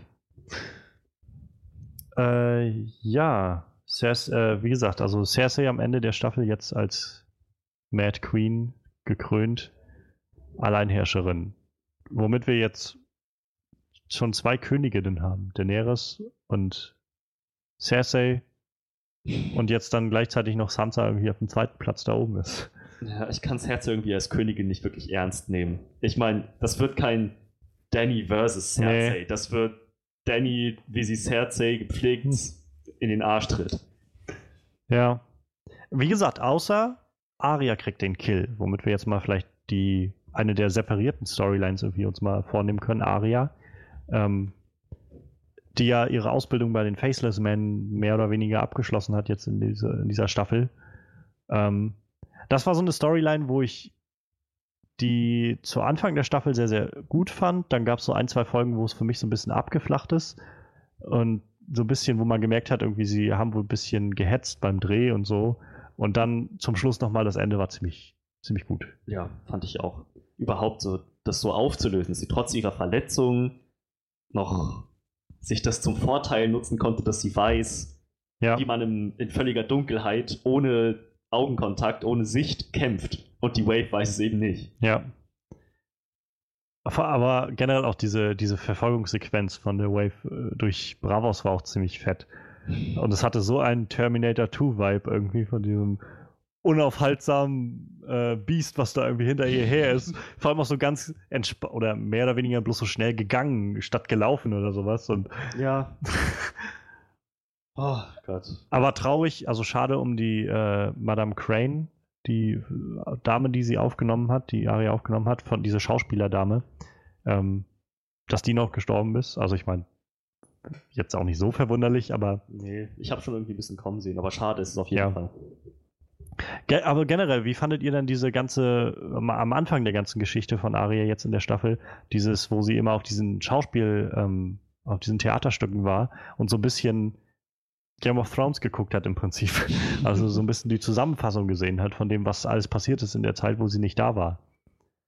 Mich hat es gewundert, dass sie wirklich so ruhig geblieben ist. Ich glaube, ich wäre voll ausgeflippt, weil die das ja dargestellt haben, als ob ihr Vater eigentlich das Monster gewesen wäre. Hm. Ähm, und Joffrey, unser Liebling, ähm, ja, so der tolle Junge und, und die Lannister überhaupt so toll sind ähm, und dass sie da wirklich noch ruhig geblieben ist und die dann doch nicht umgebracht hat, das hat mich dann wirklich verwundert.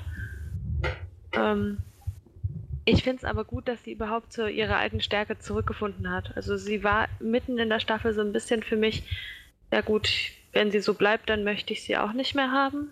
Hm. Weil sie war mir einfach so der hat so ein bisschen ihren Charakter verloren in der Staffel. Ähm, um das vielleicht aufzugreifen, she became no one. Richtig, sie hat ja so oft gesagt, sie hat von sich selbst in der dritten Person geredet, einmal und immer wieder betont, a girl is no one. Ne? No one, no one, no one. A girl has no name Ja, ja. und so weiter. Und dann am Ende, a girl is Arya Stark und dann geswitcht aus der dritten Person in die erste Person and I'm going home now. Das war echt schön, so eine Identität gefunden. Ja. Genau, das war mir auch wichtig, dass das eigentlich wiederkommt. Dieser Moment, wo sie äh, Needle aus dem Stein wieder rausgeholt hat, das war auch so befriedigend, das zu sehen, wo man gemerkt hat, okay, jetzt geht diese ganze Bravo-Storyline so langsam zu Ende. Es gab halt, wie gesagt, also im Nachhinein, nachdem sie dann quasi den Mord verhindert hat an der Madame Crane und dann ja auf der Flucht mehr oder weniger war, gab es halt diese eine Folge danach, wo sie dann angestochen wurde, wo halt alle Leute sich immer gefragt haben, was, was war das jetzt da irgendwie? Also, sie weiß, dass sie von Killern verfolgt wird und rennt da irgendwie völlig unbesorgt durch die Stadt durch und äh, nimmt das Schwert nicht mit und keine Ahnung, lässt sich dann da abstechen und so. Und ähm, das war tatsächlich einer der größten, also ich meine, es hat mich jetzt noch nicht so mega rausgeholt, aber das ist immer noch rückblickend einer der größten Sachen, die ich ähm, ja so ein bisschen ankreiden würde bei der neuen Staffel. Also, dass sie das halt nicht. Das wurde dann einfach so gesagt, ja, das sollen wir jetzt so akzeptieren, dass sie halt in dieser einen Folge war sie dann so ein bisschen dumm oder so. Tja, das fand ich aber auch echt bescheuert. Ich meine, Ja. sie wusste ja ganz genau, das war ja überhaupt dieses ganze, äh, die, die ganze Prämisse war ja, dass sie sich bewusst von diesen Assassinen abgewandt hat, von dem House of Black and White, von, von dem Many-Faced God, Ja. dass sie wusste, naja, wenn ich das jetzt mache, dann kleben die mir am Arsch, dann bin ich auf deren Liste. Er hat ja auch noch vorher Jack and Ja, ja. selbst gesagt, so oder so There ein Gesicht der Sammlung zugefügt. time, ja. Das heißt, sie hatte theoretisch Zeit, sich auf alles vorzubereiten. Sie wusste, was auf sie zukommt. Und dann macht sie einfach mal einen kleinen Spaziergang durch Bravos. Klar, warum nicht? Ja. Und hilft der äl ersten älteren Dame, die ankommt Ja. und sie um Hilfe bittet, wo ich so dachte, das ist keine ältere Dame. Sicher Ja. nicht. Noch so eine Sache. Selbst wenn, ich, selbst wenn ich mir nicht sicher wäre, ob das eine alte Dame ist oder nicht, wenn ich wüsste, mir kleben Assassinen am Arsch und mir Mhm. toucht jemand auf die Schulter, dann würde ich erstmal zwei Meter zur Seite hechten und in Karate-Position gehen. Ja, genau so. Das ist halt, also gerade nachdem die Folge damals rauskam, ging ja auch eine große Diskussion darüber los. Irgendwie, was wird jetzt, was heißt das jetzt, was passiert da jetzt und was für einen Plan hat sie irgendwie und so. Wo dann einfach rauskam, sie hatte irgendwie überhaupt keinen Plan, sie war halt echt einfach nur dämlich. Ähm, das war halt echt so ein bisschen blöd. Also Ja, generell, wie gesagt, ich mochte diese ganze Storyline in Bravos, ich mochte auch Bravos eigentlich sehr gerne als so Setting Hm. und um das so mal kennenzulernen und zu sehen. Nur halt zum Ende hin, also die Auflösung flachte halt so ein bisschen ab dann. Also man hätte das ja sogar noch auflösen können, weil das ja auch war auch eine Fantheorie, ähm, dass die andere eigentlich gar nicht existiert, die Ja, ja. sondern Ja, einfach nur Also Fight Club-Theorie. Fight Club genau, dass gespalten es einfach nur eine zweite Persönlichkeit ist und dann hätte es auch Sinn gemacht, dass sie in der Stadt rumläuft und nicht viel Angst hat, weil sie ist es ja irgendwie selbst oder keine Ahnung, dann könnte man es vielleicht noch Ja. irgendwie begründen, aber so kann man das einfach nicht begründen. Und sie kann froh sein, dass sie es überhaupt noch geschafft Ja. hat. Ja. Vor allen Dingen, dass es sowieso so ewig lang gedauert hat, obwohl sie die Passage schon längst gebucht hatte. Ja. Und einfach, wo ich dachte, los, hau ab. Mhm. Und ähm, sie ja auch eigentlich gesagt hat, sie will irgendwo an einen Teil von Westeros, äh, der noch nicht erkannt ist. Und dann ist sie plötzlich bei den Freis. Das war schon ein bisschen. Naja, ich glaube, das mit dem, wo sie jetzt einfach ein bisschen darüber erzählt hat, so von wegen, wir wissen, was östlich von Westeros ist, ja, Essos, und wir wissen aber noch nicht, was äh, westlich von Westeros ist. Ich glaube, das war einfach so ein bisschen wieder dieses zurück zu der alten Aria zu finden, dieses zu zeigen, irgendwie dieses Mädchen, was Fantasie und Träume hat und Mhm. was halt auch immer noch, trotz allem, was sie erlebt hat, immer noch ein Stück weit Mädchen ist. So. Und, ähm, das mit Walder Frei, um, wenn wir jetzt mal dann den Sprung machen, nachdem sie gesagt hat, sie geht jetzt nach Hause, war jetzt, glaube ich, schon so ein bisschen Fanservice, einfach das noch zu zeigen. ähm, aber ich fand es nicht schlimm. Also es hat mich bei weitem nicht irgendwie rausgeholt oder gestört. Nee, also, gar nicht. es war so generell, also ich habe ich hab mir das tatsächlich schon gedacht in dem Moment, wo ich, äh, wo Jamie mit Walder Frei, wo die zusammensaßen und irgendwie und sich unterhalten haben und er zwei, dreimal diese Kellnerin angesehen hat, habe ich mir so gesagt, Mhm. da stimmt doch irgendwas nicht. Wirklich? Ja, Ich, ich hatte nicht den leisesten Gedanken, dass da irgendwas mit dieser Kellnerin nicht stimmen könnte tatsächlich. Ich meine, da laufen überall Prostituierte rum und an jeder Stelle von GOT wird gepoppt. Ja, na klar, aber, aber das war halt so, ich weiß nicht, so offensiv irgendwie gezeigt. So. Also der, der Shot war einfach immer so, so gesetzt, dass man so wirklich so einen kleinen Moment zu lange das drauf hatte, als einfach zu denken, das war jetzt nur so ein Extra, was so ein bisschen die Szene unterstützen soll. Sondern das hatte schon so ein Gefühl von, irgendwie soll jetzt gerade unser Fokus so einen kleinen Moment auf diese Person ge gelenkt werden. Und wenn es nur ist, um uns halt irgendwie ins Grübeln zu bringen. Und da habe ich halt gedacht, naja, ich, ich habe Aria noch nicht in, gesehen in der Folge. Ich könnte mir schon vorstellen, dass sie nochmal mit auftaucht. Und gerade warum sollten sie jetzt Walder Frei nochmal mit reinbringen, wenn sie diese ganze Geschichte nicht auch noch irgendwie zum Ende bringen wollen oder so. Mhm. Ähm, aber ja, es war trotzdem so ein geiler Moment, wie sie dann, also auch die, der Frey Pie, wie sie ihm dann den, den Kuchen vorgesetzt hat. Ähm, weil das halt, also das ist letztendlich auch eine Szene, die sie fast eins zu eins aus dem Buch übernommen haben. Im Buch waren es zwar mit vielen anderen Charakteren und da spielte das auch in einem anderen Kontext eine Rolle, aber da gab es halt auch genau diesen Moment, wo ähm, jemand, ein, ein Lord nämlich aus dem Norden, äh, zu so einer Feier kam bei den Boltons, wo die Boltons, ich glaube, die Heirat gefeiert haben von äh, Ruth Bolton mit der anderen äh, Walda Frei oder wie sie heißt. Und die dann quasi den Freis so einen Kuchen vorgesetzt haben und die Freis immer meinten, wo sind unsere Söhne oder Neffen oder sowas, die bei euch waren, sollten die nicht auch kommen? Und die meinten immer aus, keine Ahnung, die sind irgendwie vorgeritten im Wald und seitdem haben wir die nicht mehr gesehen. Ach übrigens, wir haben hier diesen schönen Kuchen, esst doch mal davon. So, und dass sie das jetzt nochmal so mit eingebunden haben, das war wieder das, wo ich gemerkt habe, klar, sie machen viele Änderungen an den Büchern, aber sie, sie schätzen die Bücher doch immer noch sehr, sehr für alles, was in denen drin ist. Und sie möchten gerne so viel, wie es geht, irgendwie in die Serie reinpacken. Und dann dieser Moment, wie sie halt irgendwie gesagt hat, aber eure Söhne sind doch hier. Ja. Genau vor euch. Ja, ja. Und, und dann halt das Gesicht abgenommen hat, das war dann so.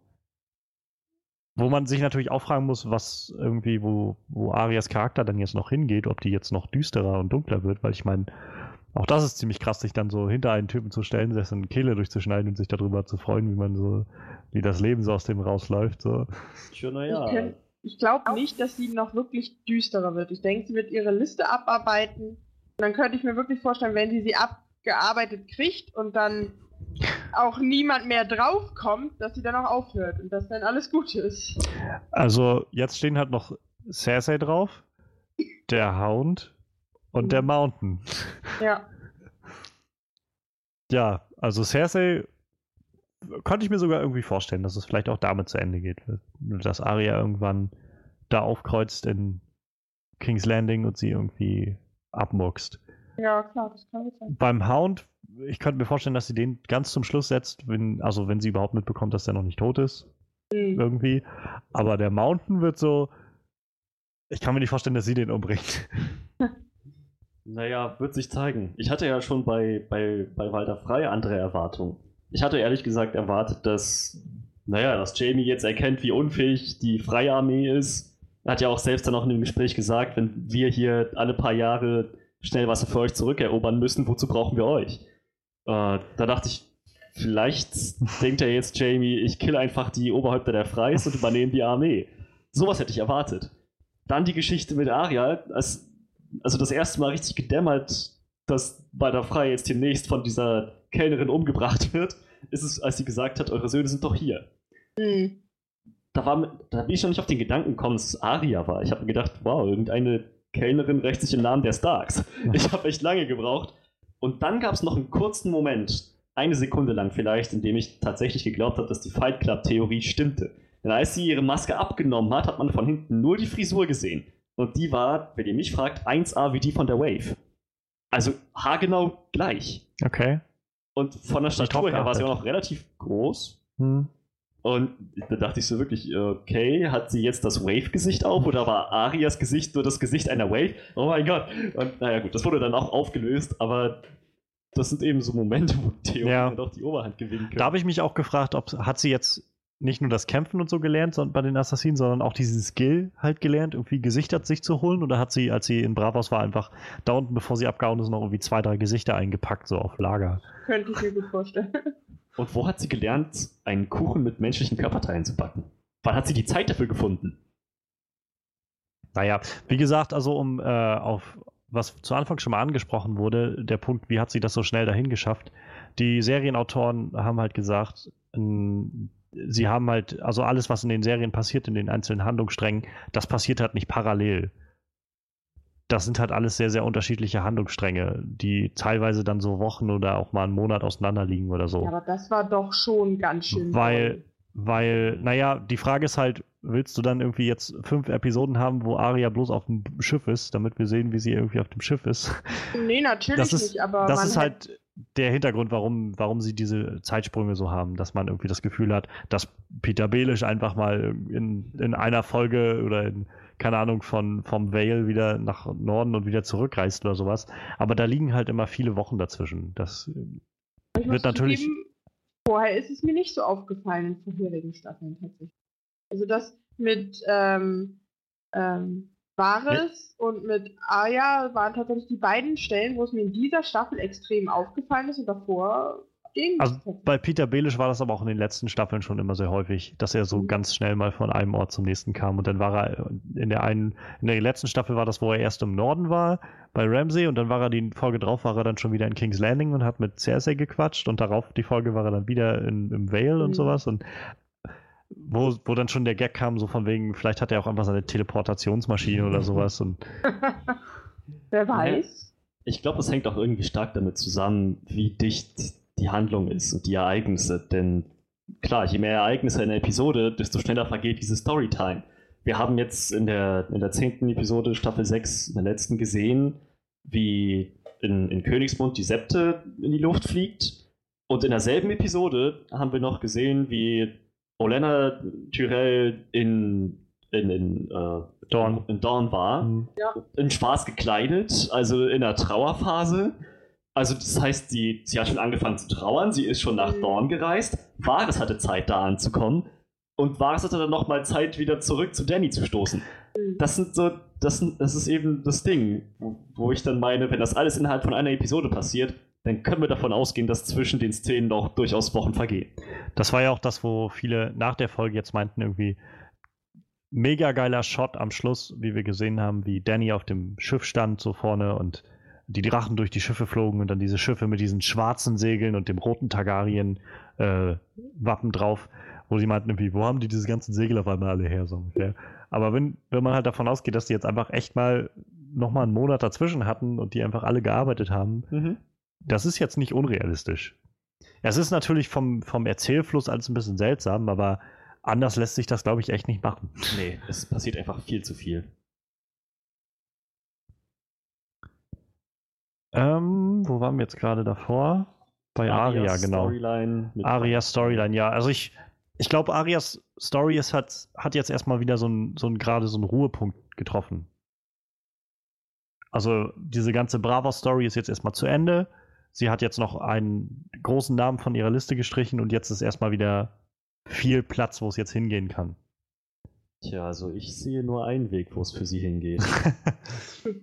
für alle Game of Thrones Charaktere, das sage ich auch immer wieder, das sind für mich nicht wirklich Charaktere. Das sind zukünftige Leichen, Ja, denen ich Nummern gebe. Danny ist zukünftige Leiche Nummer 2. John ist zukünftige Leiche Nummer 7. So läuft das bei Game of Thrones. Alle sterben. Valar Morgulis. Ja, Hoffnung ist eine Illusion. Es gibt nur Schmerz und Leid und Tod. Das wollen uns Benioff und Weiss eigentlich mitgeben. Das ist einer der Gründe, warum ich Game of Thrones, wenn die Serie dann vorbei ist, nie wieder anrühren werde. Ich will unbedingt wissen, wie die Story zu Ende geht, weil ich jetzt schon angefangen habe. Und das ist super kunstvoll gemacht alles. Es ist brillant.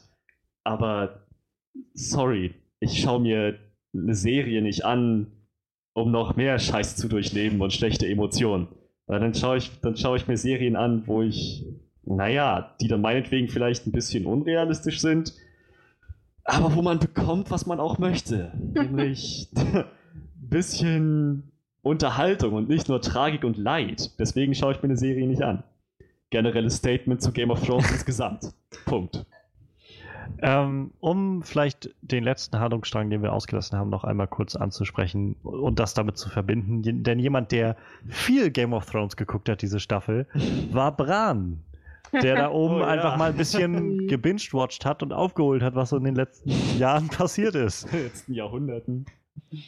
Wir haben Bran in der letzten Staffel überhaupt nicht gesehen und ihn jetzt dann gesehen, wie er so, so eine Art Luke Skywalker-mäßige Trainingssequenz da hatte mit dem Three-Eyed Raven ähm, erst unterm Baum und dann so ein paar Flashbacks hatte, einmal zu seinen, seinem Vater und seinen Onkels und äh, seiner Tante, wie die alle noch klein waren und in Winterfell gespielt haben.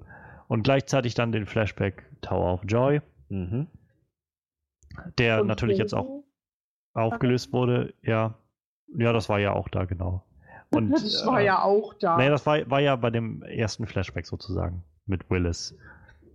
Und dann hatten wir den Flashback äh, nach vorne oder jedenfalls so ein bisschen ähm, in die Gegenwart, wo wir den weißen Wanderer gesehen haben, den Knights King, der ihn angefasst hat und der daraufhin wusste, wo er hin muss, um die zu finden. Und daraufhin ja letztendlich dann der Three-Eyed Raven gestorben ist und umgebracht wurde. Und Bran abgehauen ist und wir auch wieder einen dieser, also ich glaube mit den tragischsten Tod der Staffel erlebt haben, Hodor. Ja, der Staffel. Also ich, keine Ahnung, ich habe mir nie, tatsächlich nie so wirklich Gedanken darüber gemacht, warum Hodor Hodor heißt. Ja, Macht auch keiner mehr Witze drüber, ne? Nee, Ja, das es ist seitdem einfach vorbei.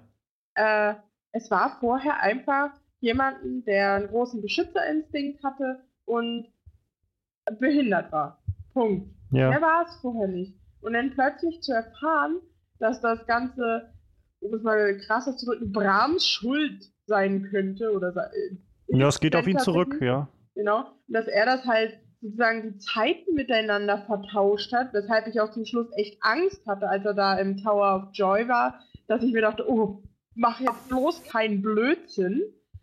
ähm, da war ich echt ein bisschen geflasht. Also Hold the Door zu Hodor zu machen, war echt mal ein Gedanke, auf den ich nie gekommen wäre. Ja, Vor allem, was ich besonders schön fand, ich habe ja immer so gewisse Schwierigkeiten mit, mit Zeitreisen und den, den, den Paradoxien, die dadurch entstehen. Aber in dem Fall ist es eben nicht gegeben. Es ist kein Paradoxon, Ja. dass Hodor Hodor heißt. Denn, naja, nicht irgendwie, es, es gibt keine Zeitschleife, die sich da unendlich weiter dreht, sondern es ist ganz einfach so, dass Hodor aus der Zukunft mitbekommen hat, wie jemand zu ihm gerufen hat, hold the door. Bis zu dem Zeitpunkt hieß er Willis. Und es gibt bestimmt auch noch irgendwo eine Möglichkeit, wie das hätte enden können, indem er weiterhin Willis hieß. Aber hold the door ist immer hold the door. Das wird immer zu Hodor. Kein Paradoxon, fand ich super gut gelöst. Also tragisch, aber Ja. sehr gut gelöst mit dem Namen. also es war halt so ein Twist, der so unglaublich aus dem Nichts kam, fand ich. Ja. Ja. Weil wir, also ich meine, wir haben klar irgendwie in der ersten Folge und der zweiten, glaube ich, war das, wo wir diesen ersten Bran-Flashback hatten, wo das rauskam, irgendwie, du heißt Willis und du konntest Willis, du konntest mal reden, so ungefähr. Mhm. Und wo man sich wahrscheinlich schon hätte denken können, irgendwie, dass da noch was kommt, so dass, dass, dass da noch was hintersteckt. Sie geben nicht jedem einfach so eine Hintergrundgeschichte, wenn da nicht noch irgendwie ein Purpose hinter ist. Aber ähm, meine Güte, also das war so tragisch und auch so dieser Gedanke dahinter, dass er im Prinzip sein ganzes Leben gelebt hat. Bran. Eigentlich immer, immer, ja, und immer mit diesem, sein Name eigentlich immer nur darauf hingedeutet hat, wie er ablebt. So. ja. Ja.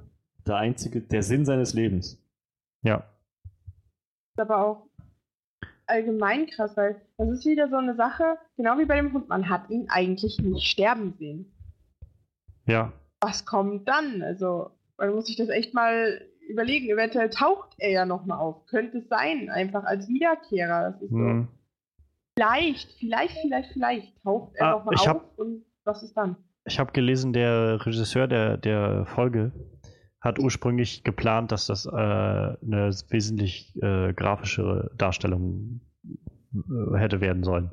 Da wäre Hodor halt tatsächlich wirklich auseinandergerissen worden von den Weißen, also von den Wiederkehrern und den Whites. War auch und böse gewesen. so, und da meinten sie halt dann auch, also David Benioff und äh, Dan Weiss, meinten halt beide als äh, Showrunner, wir wollen für diesen Charakter kein so ein grafisches Ende nehmen. Ja.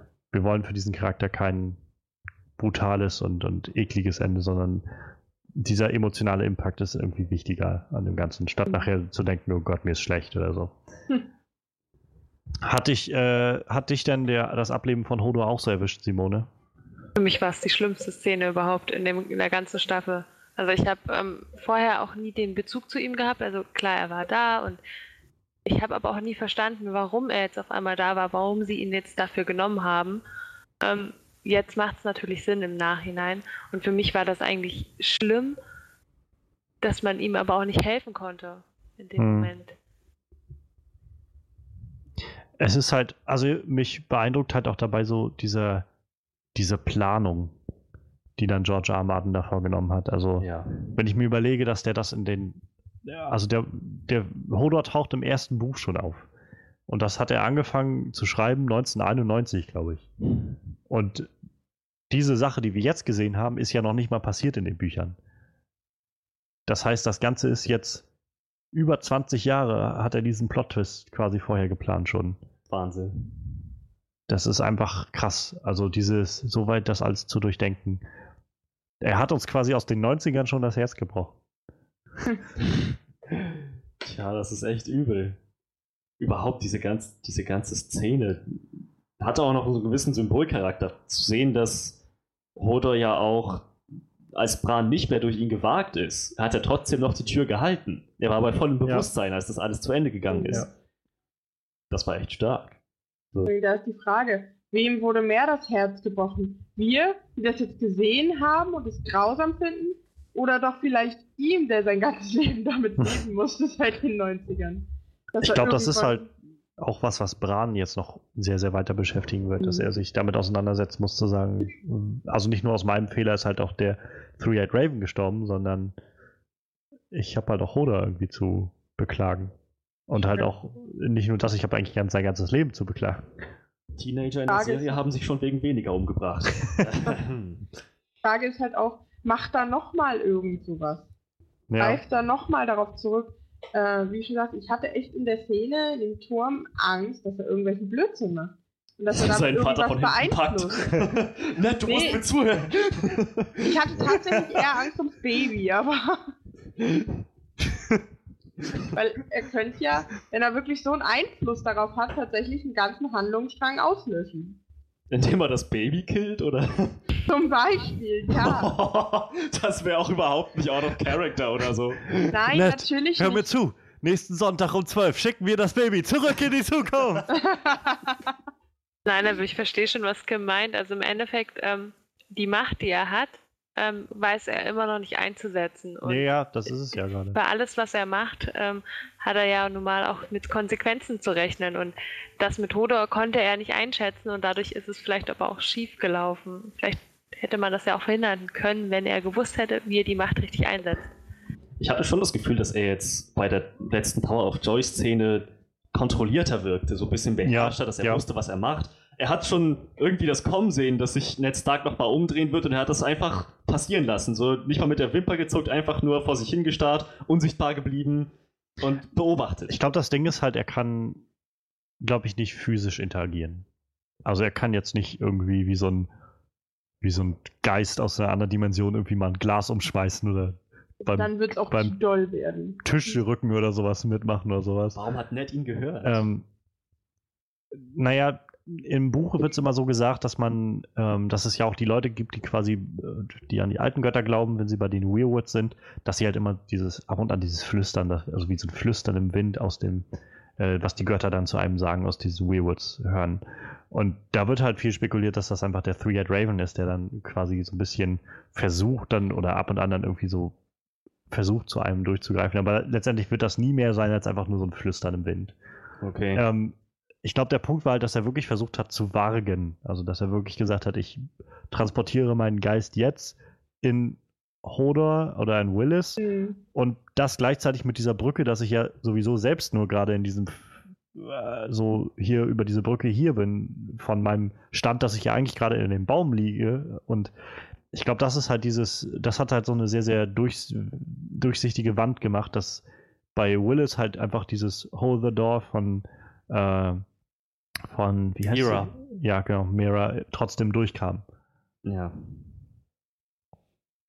Und das, ja, also es hat uns irgendwie einen wirklich, wirklich traurigen Tod gegeben. Wenn aber, muss man sagen, tatsächlich für Game of Thrones Verhältnisse ist diese Staffel relativ wenig Tote auf der guten Seite, sag ich mal, gab. Das stimmt. Also ich meine, klar, wir hatten, wir hatten Hodor halt, das war wirklich der, der glaube ich, tragischste und, und tiefgreifendste. Wir hatten halt Rickon und Osha, aber die waren beide schon Staffeln über nicht mehr da und tauchten jetzt irgendwie kurz auf und waren dann auch schon wieder weg. Ähm, aber ansonsten ist kaum jemand gestorben, der auf der guten Seite war. Gut, es gibt da auch nicht mehr so viele. Das stimmt allerdings. Game of Thrones hat eigentlich schon alle Guten gekillt. Da ist nichts, Ja. was man noch töten könnte. Was tot ist, kann niemals sterben. Gott, ich hasse diesen Spruch so sehr. Ja. Jetzt habe ich ihn selbst verwendet. Oh, sehr schön, sehr schön. Da können wir uns doch gerne noch mal drüber unterhalten. Es gibt noch jemanden, der diesen Spruch total bescheuert findet. Ähm, Ja. Moment, lasst uns noch kurz Bran zu Ende bringen, dann können wir darin noch mal kurz drauf eingehen. Also, wir haben dann Bran, wie wir gesehen haben, ähm, trifft Benjen Stark, der noch mal wiederkommt, ähm, ihm dann hilft. Was ich auch cool fand, dass noch mal aufgegriffen wurde, was mit Benjen eigentlich passiert ist, weil das auch so ein Mysterium war, was irgendwie seit der ersten Staffel im Raum stand. Was, wo ist Benjen und was ist mit dem passiert? Ist er einfach tot oder was?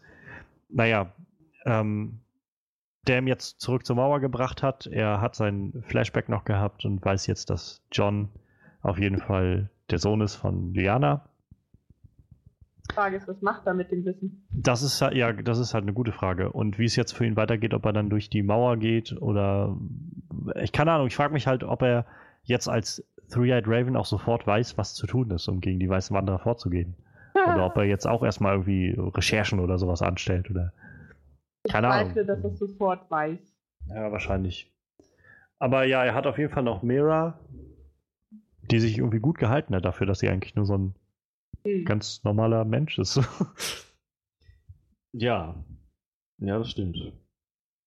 Ich meine, sie, die hat weiße Wanderer und alles überlebt irgendwie, was da im Norden ist. Ja. Die Reise nach oben und jetzt wieder zurück. Kommen ja noch zwei Staffeln. ja. Ähm, ja, das war die quasi der letzte große Handlungsbogen, den wir hatten mit Bran. Aber wo du äh, What is Dead May Never Die noch ansprichst, lass uns vielleicht noch kurz über die Ironborn reden.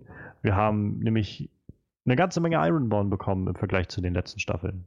Nämlich, wo in den letzten Staffeln gar nichts war, hatten wir jetzt die Fortsetzung, dass Balon Greyjoy gestorben ist, dass Yara wieder aufgetaucht ist, die Schwester von Theon, Theon wieder zurückgekommen ist auf die Iron Islands und noch Euron Greyjoy aufgetaucht ist, der Bruder von Balon, der Balon auch umgebracht hat. Wie fandet ihr diesen Plot? Wie ähm, dieses ganze Euron, der versucht irgendwie ähm, ja die der neue König zu werden und dann Daenerys seinen, wie hat das gesagt, seinen fetten Schwanz oder so vorbeibringen will. Big Cock. Und dann gleichzeitig, als wir das Aufeinandertreffen dann in Meren hatten zwischen Theon, äh, Yara, Tyrion und Daenerys. Das waren also zwei sehr eindrucksvolle Szenen für mich. Die, einmal die Kingsmood und dann halt diese Szene, wo die alle aufeinander getroffen sind. Ja, also ich freue mich jetzt besonders. Ich, ich hatte zeitweise ein bisschen, war ich mir nicht ganz sicher, in welche Richtung das gehen würde mit den Greyjoys. Ob sich jetzt Danny tatsächlich mit Euron verheiratet und naja, der dann irgendwie an die Macht kommt und ich konnte ihn von Anfang an überhaupt nicht leiden. Aber es hat dann doch noch ein, ein gutes Ende genommen. Und jetzt natürlich noch die Frage, wie sie mit Euron verfahren wird. Jetzt, wo sie eigentlich schon die Ironborn, mit denen sie sich verbinden will, auf ihrer Seite hat. Ob sie dann einfach sagt, hey, danke für deine Schiffe, Mann, jetzt bringe ich dich um. Vielleicht wird Euron jetzt ja auch erstmal in den nächsten Folgen auch noch ein Problem für Cersei darstellen. Also ich meine. Stimmt, er hasst ja auch diese Königreiche von, von Westeros die Lannisters sind deiner Macht. Ich hätte auch nie, also für mich kam es gar nicht in Frage, dass er überhaupt der Mann werden könnte von Daenerys. Ja. Also das wäre für mich so, so um Gottes Willen, träum weiter. Ähm, ich glaube, das hätte sie auch nie zugelassen. Ganz ehrlich, überhaupt ein Mann, wo man sich vorstellen könnte, das wird der Mann von Daenerys. Ich meine, diese Frau ist so dominant und so eine so ein Karl Drogo. Ja, Also wäre der nicht gestorben, dann wäre das, glaube ich, gewesen. Aber dann wäre sie aber auch nicht so noch mehr so geworden, wie sie jetzt ist. Das wäre sie noch weicher geblieben. ich, ich mochte halt da auch hin, dahingehend die Szene sehr, wo sie äh, sich mit Yara unterhalten hat und dann dieses, ähm, wie sie irgendwie meinte, ja, Euro, unser Onkel Euron Greyjoy ist auf dem Weg hierher, er will euch heiraten. Ähm, Und er will euch, also er will mir einen Heiratsantrag geben. Naja, nicht nur das, auch sein, wie sagt er es, sein His big cock. Genau. Und äh, wie sie dann irgendwie meinte, und ihr wollt mir jetzt auch einen Heiratsantrag geben oder was? Und dann, und dann Yara meinte, naja, war jetzt nicht geplant, aber ich, ich habe jetzt so konkret erstmal nichts dagegen. das war halt, also ich finde, das ist halt schön, bringt halt so schön dieses Gefühl von, da ist jetzt gerade so eine ganz neue Riege an Leuten irgendwie auf dem Weg, naja, irgendwie an die Macht zu kommen in, in Westeros und die Dinge, die Geschicke des Königreichs zu gestalten. Also wir haben so Danny mit ihren ganz neuen Vorstellungen, wir haben Yara, die halt auch als erste weibliche Königin dann, wenn sie es dann letztendlich schafft, der Ironborn das wird. Und mit ihrem, dank ihrem Bündnis von äh, mit Daenerys dann das Ganze auch auf neue Bahnen bringen wird.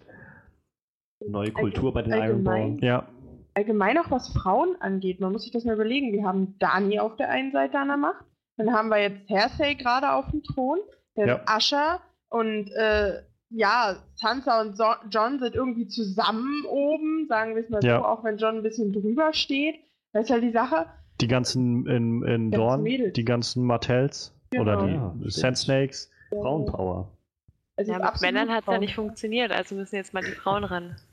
Ja, die Frage ist, da kann, kann John sich da auch gegen halten oder ähm, Ja. Also, wir können damit ja vielleicht so langsam mal Richtung äh, dem letzten Punkt gehen, einfach mal so ein paar äh, Predictions und Vorhersagen anstellen und uns überlegen, oder was wir so noch erwarten, vielleicht von den nächsten Staffeln und vom Endgame, worauf wir jetzt zusteuern. Ich für meinen Teil zum Beispiel glaube, dass John generell die die Serie nicht überleben wird. Ja, ich auch nicht. Obwohl- Ich glaube, dass er im, bis zum finalen Kampf irgendwo dabei sein wird und sich dann irgendwann opfern wird im Kampf.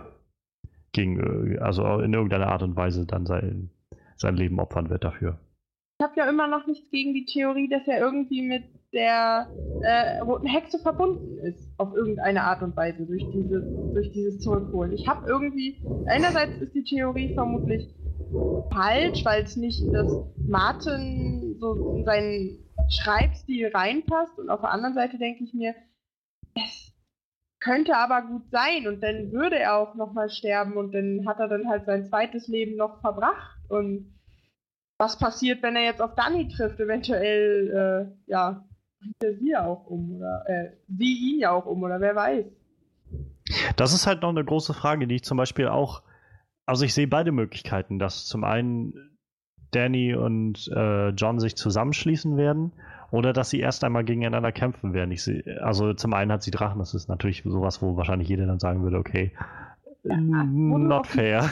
Du auf Ähm. die Drachen kommst, wenn John auch ein Targaryen ist. Hm. Ja, die Frage ist halt nur, ob das äh, wie eins zu eins die- das so darstellen werden, ob irgendwie Targaryen-Blut dir sowas äh, wie so eine absolute Dominanz über Drachen garantiert oder ob die halt dann trotzdem, naja, einfach dann irgendwie sagen, okay, ich kenne den Typen nicht. Keine Ahnung, ob das ein Targaryen ist oder nicht, aber er sieht knusprig aus. Wir haben gesehen, dass Drogon auch mal schon nach Daenerys geschnappt hat. Ja. Auch als er noch in seiner wilden Pubertät war. Und sie kannte er von Geburt an. Wenn das aber allerdings stimmen sollte, wenn es in diese Richtung gehen sollte, dass wir sagen, Targaryen-Blut ist halt sowas, was so eine gewisse Verbundenheit mit den Drachen herstellt, räumt das ja wieder viel Platz ein für die Theorie, dass Tyrion eventuell auch ein geheimer Targaryen ist. Ich meine, wir Mhm. haben die Szene gehabt, in der diese Staffel mit den Drachen geredet hat und die von ihren Ketten befreit hat. Ja, ich habe es auch schon gelesen. Ich weiß noch nicht, was ich da direkt von halten soll. Aber wäre natürlich nicht schlecht, weil seine Herkunft ja auch nicht zu 100% geklärt ist. Naja, also das ist halt das Ding. Eigentlich ist, ist es schon zu 100% geklärt. Man weiß eigentlich, wer die Mutter ist, man weiß, wer der Vater ist. So. Theoretisch ist das eigentlich alles geklärt. Nur kann man halt, wenn man jetzt viel anfängt, wieder, gerade durch den Schreibstil, den Martin hat, wo das alles immer so sehr charakterbezogen ist, ähm, kann man das einfach immer sehr viel wieder reininterpretieren und sagen, naja, vielleicht hat der Mad King auch einfach irgendwann mal die äh, Lady Lannister vergewaltigt oder so. Oder man sagt sich einfach, hey, John Schnees Herkunft war auch geklärt. Nee, die war ja nie geklärt. Naja, er ist ein Bastard äh, von Stark. Das Ja. stand immer außer Frage. Ja, aber es gab halt keine konkrete, also es gab halt keine Namen oder so. Es gab halt nur irgendwie Ned Stark und selbst er hat halt nicht drüber geredet, über den Rest. Wohingegen bei Tyrion, wenn du jetzt die Leute fragen würdest, also die Leute in dem Universum fragen würdest, wer sind die Eltern von Tyrion Lannister, würden die sagen Tywin Lannister und ich habe den Namen von der Frau vergessen, aber ja. Also ich meine, du kannst da ganz konkret nachvollziehen, wer das war, ursprünglich. Aber ja, die Theorie kursiert schon seit Ewigkeiten, dass Tyrion eventuell auch ein geheimer Targaryen ist, so ein Halb-Targaryen oder sowas. Was dann die Möglichkeit offenbart, dass wir vielleicht dann doch noch diesen Final Shot sehen, wie äh, Daenerys, John und Tyrion alle auf den Drachen reiten und. Ist, oh Gott. Stelle ich mir zu schön vor. Ist Ja, zu schön ja. für meinen Geschmack. Ich denke eher, dass am Ende die Drachen und die weißen Wanderer nach dem großen Clash sich gegenseitig auslöschen. Ja. Am Ende wird es keine Drachen geben, keine weißen Wanderer, keine Ja. Untotenarmee und höchstwahrscheinlich auch kein Westeros mehr, dass es sich zu regieren lohnt. ja. Kann ich mir Meine Theorie. Ich glaube, dann wird Danny zurück in die Drachenbucht gehen und dem anderen Kontinent halt den Finger zeigen. Ich habe noch meinen Plan B. ja, ja, ganz genau. Da, wo die weißen Wanderer nicht hinkommen, weil sie halt zu blöd sind zum Schwimmen. Aber ich meine, letztendlich, auch wenn es so kommt, werden wir noch mal so ein paar richtig geile Szenen kriegen. Oh ja. So wie, also ich mochte schon die Szene jetzt sehr gerne, wo Danny auf dem Drachen, auf Drogon geflogen ist und die anderen beiden Drachen rausgebrochen sind und sie dann einfach mal dieses eine Schiff geröstet haben. Das sah schon episch aus. Jeder von denen ist ja jetzt schon mittlerweile so groß wie ein Schiff. Ja. Ne? Ja, ja. Und die Serienmacher meinten, die sind noch nicht mal ausge also noch nicht ausgewachsen für die Größe, die sie da haben wollen. Mhm. Letztendlich wachsen Drachen ja nie aus, aber ich bin, also es bleibt einfach nur spannend. Meine Güte. Ja, ich glaube, wir haben einfach mal so ein bisschen aufbereitet, was so in der letzten Staffel Game of Thrones passiert ist. Eine Menge ist passiert. Einiges hat uns gut gefallen, einiges hat uns nicht so gut gefallen. Ich hoffe, dem Panel hat es heute gefallen. Oh ja. Ähm, mir hat es sehr viel Spaß gemacht, heute mit euch mal Game of Thrones etwas auseinanderzunehmen, weil ich das sonst nicht so oft mache mit Leuten. Deshalb äh, danke an Frederik, wie immer. War gerne. Aber ein gro ganz großes Dankeschön an Kim You're welcome. und ein ganz, ganz großes Dankeschön an Simone. Sehr gerne. Und ähm, bevor ich mich jetzt komplett verabschiede, freut ihr auf, euch auf die nächste Staffel? Auf jeden Fall. Definitiv. Kein Stück. Raus, Disconnect. Am Arsch. Letztendlich, wie immer, irgendwie die Staffel hatte ihre Höhepunkte, die Staffel hatte auch ihre Tiefpunkte, aber man kann doch nicht aufhören zu schauen. Nee, das kann man nicht. Wir freuen uns auf die nächste Staffel und schön, dass noch jemand zugehört hat. Bis zum nächsten Mal beim Onscreen Podcast.